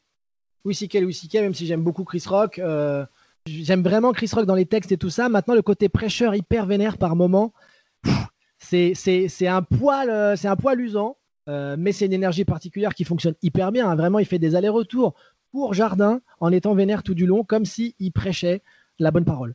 Donc ça a une énergie folle, mais j'aime j'aime un peu plus euh, la détente qu'à Louis C.K. sur scène et en plus son matériel, il a fait beaucoup plus de spectacles pour le coup, même si les spectacles de Chris Rock ont été très marquants. Louis en a fait plus, il y a plus de thématiques générales qui me parlent. Euh, non, Louis pour le coup, Louis même si j'adore Chris Oh. Rock. Entre Yacine Bellous et Antoine Chomsky. Ah, c'est trop dur, je bosse avec les deux, putain. Bah, je vais pas mentir, je vais dire Yacine pour tout ce que j'ai dit avant. Maintenant, Antoine était excellemment bon sur scène. Il a arrêté un peu le one man parce que euh, il met ça de côté, en tout cas pour le moment, parce que maintenant il bosse énormément en tant que scénariste. Euh, il bosse sur plein de projets en plus. Euh, il bosse sur l'adaptation de, des Invincibles de la bande dessinée pour ceux qui connaissent. Il est sur le nouveau Lucky Luke aussi. Il, pareil, il développe des projets personnels aussi avec Netflix, donc il- est, il est très très pris là-dessus, mais il est très très bon sur scène. Et quand on joue avec les princesses, il est très bon sur scène aussi, dans les moments de comédie et avec les ruptures qu'on a. Mais, mais bon, Yacine, je peux pas. Entre Eddie Izzard et Ricky Gervais. Eh ben Eddie Izzard, pour les mêmes raisons subjectives, même si je trouve que Ricky Gervais est très très très marrant, mais il y a une façon d'aborder l'absurde, et on parlait de détente encore tout à l'heure, Eddie Izzard, il a une détente tellement marrante, il, il est vraiment, il y a des moments où il est, il est en talon, il a, il a des petits mouvements au bas, de, de, dé- il est tout le temps en train de dire, alors qu'est-ce qui se passe, qu'est-ce que je disais? Et vraiment, il y a un truc que tu retrouves chez très peu de personnes à ce niveau-là. Euh, et puis sa, façon de, trouver des angles euh, et de les développer très longtemps sur des moments de jeu absurdes et hyper maîtrisés entre deux personnages, c'est vraiment, vraiment. euh, c'est très impressionnant. Je me doutais que lui, ça, ça- ça serait lui dans le choix, mais essayé de mettre un, un bon concurrent avec pour Ah, essayer. il est très bon. hein. Humanity, c'est incroyable. Ricky Gervais, il a fait beaucoup, beaucoup de spectacles pour ceux qui ne le connaissent pas. Avant déjà ceux qu'on a pu découvrir euh, pour le, grand public- le grand public, en tout cas sur Netflix. Mais euh, Politics, Animals, euh, pff, il y a des trucs incroyables dedans. Et, et lui, il a une autre, un autre type de détente dans ses précédents spectacles. Il était à un pupitre. Des fois, il allait parler aux gens. Il revenait au pupitre et il buvait une bière. Voilà. C'était c'était vraiment la détente de Ricky Gervais. C'est je bois des coups et je continue de vous parler. Mais très, très drôle. Et puis incroyablement talentueux. Ricky Gervais euh, dans le développement de fiction aussi, euh, même si Eddie Izzard a, fait la même chose. hein. Il a créé une série qui s'appelle The Riches, qui est pas très connue, mais qui est vraiment bonne. Et puis, euh, et puis là, Ricky Gervais arrête pas, euh, même sur Netflix, euh, avec. Merde, c'est quoi le nom de sa série Afterlife. Exactement. Afterlife, dont la saison 3 devrait pas trop tarder. Ouais. Qui, est, qui est vraiment l'équilibre parfait entre quelque chose de, de- de très noir aussi euh, par rapport à un personnage dépressif parce qu'il a perdu sa femme et d'hyper touchant par rapport au, justement au- aux personnes qu'il va rencontrer qui vont essayer de le remettre dans, dans- dans le droit chemin. Mais la série est, un- est incroyable et la... moi, la saison 2, je pleure à chaque épisode, donc il faut que j'arrête de regarder. euh. Mais c'est fou, hein, cette maîtrise du moment hyper drôle et hyper touchant euh, quasiment dans la même minute. C'est vraiment, euh, en termes d'écriture et de jeu, pff, si vous connaissez pas, foncez parce que c'est vraiment c'est une pépite. hein. Entre Émeric Lompré et Pierre-Emmanuel Barret. Euh, eh ben écoute, tu vois, je dirais Emeric parce que Emeric joue un peu plus que Pierre M. Euh, typiquement, dans le deuxième, il est plus sur une conférence. Alors, il a des moments de jeu par la force des choses, mais Emeric a, a- a plus un- ce côté de personnage. On, on- on se fait souvent la blague avec Emeric de, de- je lui dis, t'as trouvé ton clown, hein, ça y est, tu l'as ton clown, hein, parce que ça nous fait marrer euh, cette- ce côté euh, trouver son clown. Mais ouais, il, il est ce, ce, ce personnage hyper accentué du beauf euh, qui, qui dit, euh, qui dit des choses horribles et, et très marrant et il le maîtrise vachement bien. Il le maîtrise vachement bien. Donc en termes de jeu pur, euh, je dirais un peu plus Emmerich que, que Pierre M pour le coup. Même si Pierre M est très bon sur scène. Entre Blanche Gardin et Shirley Soignon. Ah, c'est pas facile. C'est pas facile parce que autant Blanche, elle a cette maîtrise de, de- quelque part du non-jeu presque aussi parce que Blanche, elle est vraiment au centre de la scène, devant son micro, elle bouge pas et elle, elle- elle déroule comme ça euh, des idées incroyables et très très drôles. Shirley a une autre énergie qui est pour le coup beaucoup moins centrée, mais qui est aussi dans une détente un peu euh, presque post-weed, j'ai envie de dire. vraiment, euh, où vraiment elle parle avec les gens. Et je pense que du coup, je dirais peut-être Shirley pour ça, parce que je trouve ça, euh, même si euh, évidemment l'excellence et le talent de Blanche n'est absolument à aucun moment à remettre en cause. Shirley, elle parle plus avec les gens. Elle discute plus avec les gens. Elle, ouvre un peu plus le, côté euh, quatrième mur. Que Blanche, elle, elle est plus justement dans quelque chose d'hyper maîtrisé, très bien écrit, euh, mais qui pourrait presque se, trouver à la virgule. Donc, qui donne forcément des résultats optimaux parce que bah parce que quand, quand tu as cette maîtrise-là de l'écriture et du, et, et du delivery, c'est parfait. Mais j'aime bien le côté accident qu'il peut y avoir avec Shirley aussi. Tu vois, de on ne sait pas ce qui va se passer, euh, il peut y avoir de la pro, il peut y avoir des choses cassées. Donc, ouais, j'irai un peu plus euh, sur cette confrontation-là, euh, peut-être sur Shirley. Et qui est-ce qui te fait le plus rire entre Navo et Flaubert? Ah, c'est pas facile, hein. C'est pas facile parce que c'est deux styles différents. Flaubert, il est très marrant. Dans le Floodcast, il y a des trucs incroyables aussi. C'est deux auteurs, pour le coup, hein, qui sont Oui. pas encore complètement passés à la scène, même si un petit peu. Euh, Navo fait un peu de scène, mais il n'est pas passé en tout cas au format une heure. Et Flaubert, je l'ai vu faire sa première scène, si je dis pas de bêtises, en tout cas en format stand-up à la nouvelle scène, dans une soirée première fois. Les deux sont très marrants. Peut-être que je dirais Navo parce que je suis assez fan du côté euh, pince sans rire perpétuel, quel que soit le, le personnage ou euh, et, et Na- Navo il est, il est pince sans rire tout le temps. Donc euh, ça me fait assez marrer ce- cette forme de delivery. Je dis delivery, c'est pas pour exclure les gens, c'est euh, quel pourrait être l'équivalent français? La livraison des mots, c'est comment Ouais, tu, tu- ouais. comment tu t'exprimes quoi. Comment- c'est- ouais, la, la façon dont tu amènes tes idées et la, la- la couleur de, de la nature avec lesquelles tu vas dire tes, tes phrases. C'est pour ça, delivery, il y a moins de mots, c'est plus facile. Et un petit dernier choix entre Dave Chappelle et Richard Pryor. Oh là là, c'est tellement chaud. Parce qu'en plus, là, on parle de deux légendes. hein. Il y en a une qui est vivante, l'autre, malheureusement, qui n'est plus là. Mais c'est pas facile, c'est pas facile. Et là, en termes de détente, je pense qu'on a cité les deux plus grands. Chapelle, c'est assez fou. hein. C'est ce qu'il arrive à faire, vraiment. Je l'ai vu jouer à, à Paris en showcase aussi, euh, sur des trucs qui testaient un peu. Et pff, c'est fou, quoi. Ce qui est impressionnant aussi avec Chapelle, c'est qu'il a pas peur. Mais en même temps, Pryor, c'est pareil. Il a pas peur d'aller. euh, moi, je, trouve ça incroyable, l'efficacité euh, de certains spectacles ou de certains stand-uppers ou stand-uppeuses qui sont dans quelque chose de très rire euh, toutes les 7-8 secondes, rire, rire, rire, rire, van, van, van, van, van, van, van. Pour moi, en tout cas, c'est quelque chose qui m'essouffle un peu au bout d'un moment. Et j'apprécie d'autant plus des mecs comme Pryor ou Chappelle parce qu'ils sont pas à la recherche du rire tout le temps. Ils peuvent développer des idées sur une, deux minutes sans qu'il y ait forcément de rire. Il y a quelques trucs un peu marrants, mais le gros rire arrive à la fin. Et moi, ça me va parce que j'aime ce côté presque conversationnel qui, du coup, me, me, me donne la sensation que c'est presque plus naturel. Parce que, du coup, dans la vie, t'as pas des punchs toutes les 7 secondes. En vrai, ça n'existe pas. Alors, évidemment que c'est ce qu'on cherche quand on va voir un spectacle de stand-up et d'humour. Mais garder justement ce truc hyper sincère de, de, de sensation, de conversation, ça m'impressionne plus. Ça, en tout cas, tout ça pour dire que j'ai toujours pas réussi à les départager les deux. je vais dire Prior parce que sans Prior, peut-être que je ferais pas de stand-up pour le coup. Donc euh, Prior. Et je termine toujours en demandant qui est-ce que toi tu aimerais entendre dans le prochain épisode? Ah Oh là là, il y en a plein. Écoute, il y a, y a quelqu'un que je trouve hyper talentueux qui est pas très connu en France euh, et qui mériterait euh, de l'être beaucoup plus parce que c'est tellement marrant et brillant ce qu'il fait. C'est Adil. Al-Khalidé, pour ceux qui connaissent. euh, Oui, un- mais je, je l'ai eu, je l'ai eu. Adib Ah, putain, bon bah voilà, tu vois. Ah bah je vais écouter cet épisode alors parce que vraiment, Ah je, oui, je oui. le trouve incroyablement talentueux et drôle. Euh, C'est pour, pour moi c'est le, le meilleur au Québec et peut-être le meilleur en francophonie. euh, C'est il impressionnant. est, il est incroyable. Il est vraiment très marrant. euh, Et lui aussi, il est parfois dans l'absurde en plus. Et, euh, et- Non, non, il est vraiment très, très, très, très, très bon. Du coup, alors attends, je cherche autour de moi et aussi au Canada. En Suisse, euh, ce que tu veux. Un Suisse aussi, ouais. Ah, les Suisses qui pourraient. Mais t'as as, peut-être déjà eu Thomas Wiesel. Non, j'ai pas encore eu Thomas Wiesel, non. T'as pas encore eu Thomas Wiesel. Écoute, Thomas Wiesel, ce serait un bon client parce que lui aussi, c'est un très, très bon auteur et il est marrant sur scène. Mais écoute, est-ce que t'as eu Émeric Lompré? Pas encore, non. Eh ben écoute, je dirais Émeric Lompré parce que vraiment, deux heures de podcast avec Émeric, il va y avoir beaucoup de la merde, mais ça va être rigolo. hein. Ça va. Ok. Il est très Merci. bon, Émeric. Il joue en ce moment, hein, pour ceux, je sais pas quand sera diffusé cet épisode, mais de toute façon, il joue son spectacle actuellement. Euh, vous pouvez y aller, c'est très marrant. Il est à l'Européen à Paris et en tournée. Parfait. Ben voilà, j'ai posé toutes mes questions. Merci beaucoup d'avoir répondu à toutes mes questions et d'avoir pris le temps, parce que clairement j'ai dépassé le temps que je t'avais demandé. Ah ouais, j'espère que ça va pas être trop long pour toi non plus, mais bon, tu verras. Non, moi c'est, moi c'est parfait. Moi plus, plus l'épisode est long, plus je suis content. Donc là je suis très content.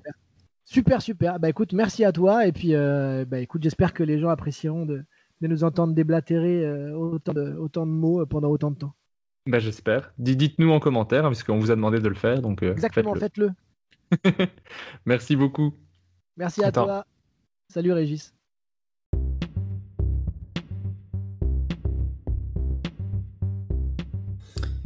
Merci d'avoir écouté Humeur Humoristique. N'hésitez pas à donner votre avis, à vous abonner et à le partager autour de vous. Si vous avez détesté, écoutez suivant. Il sera mieux. Bisous.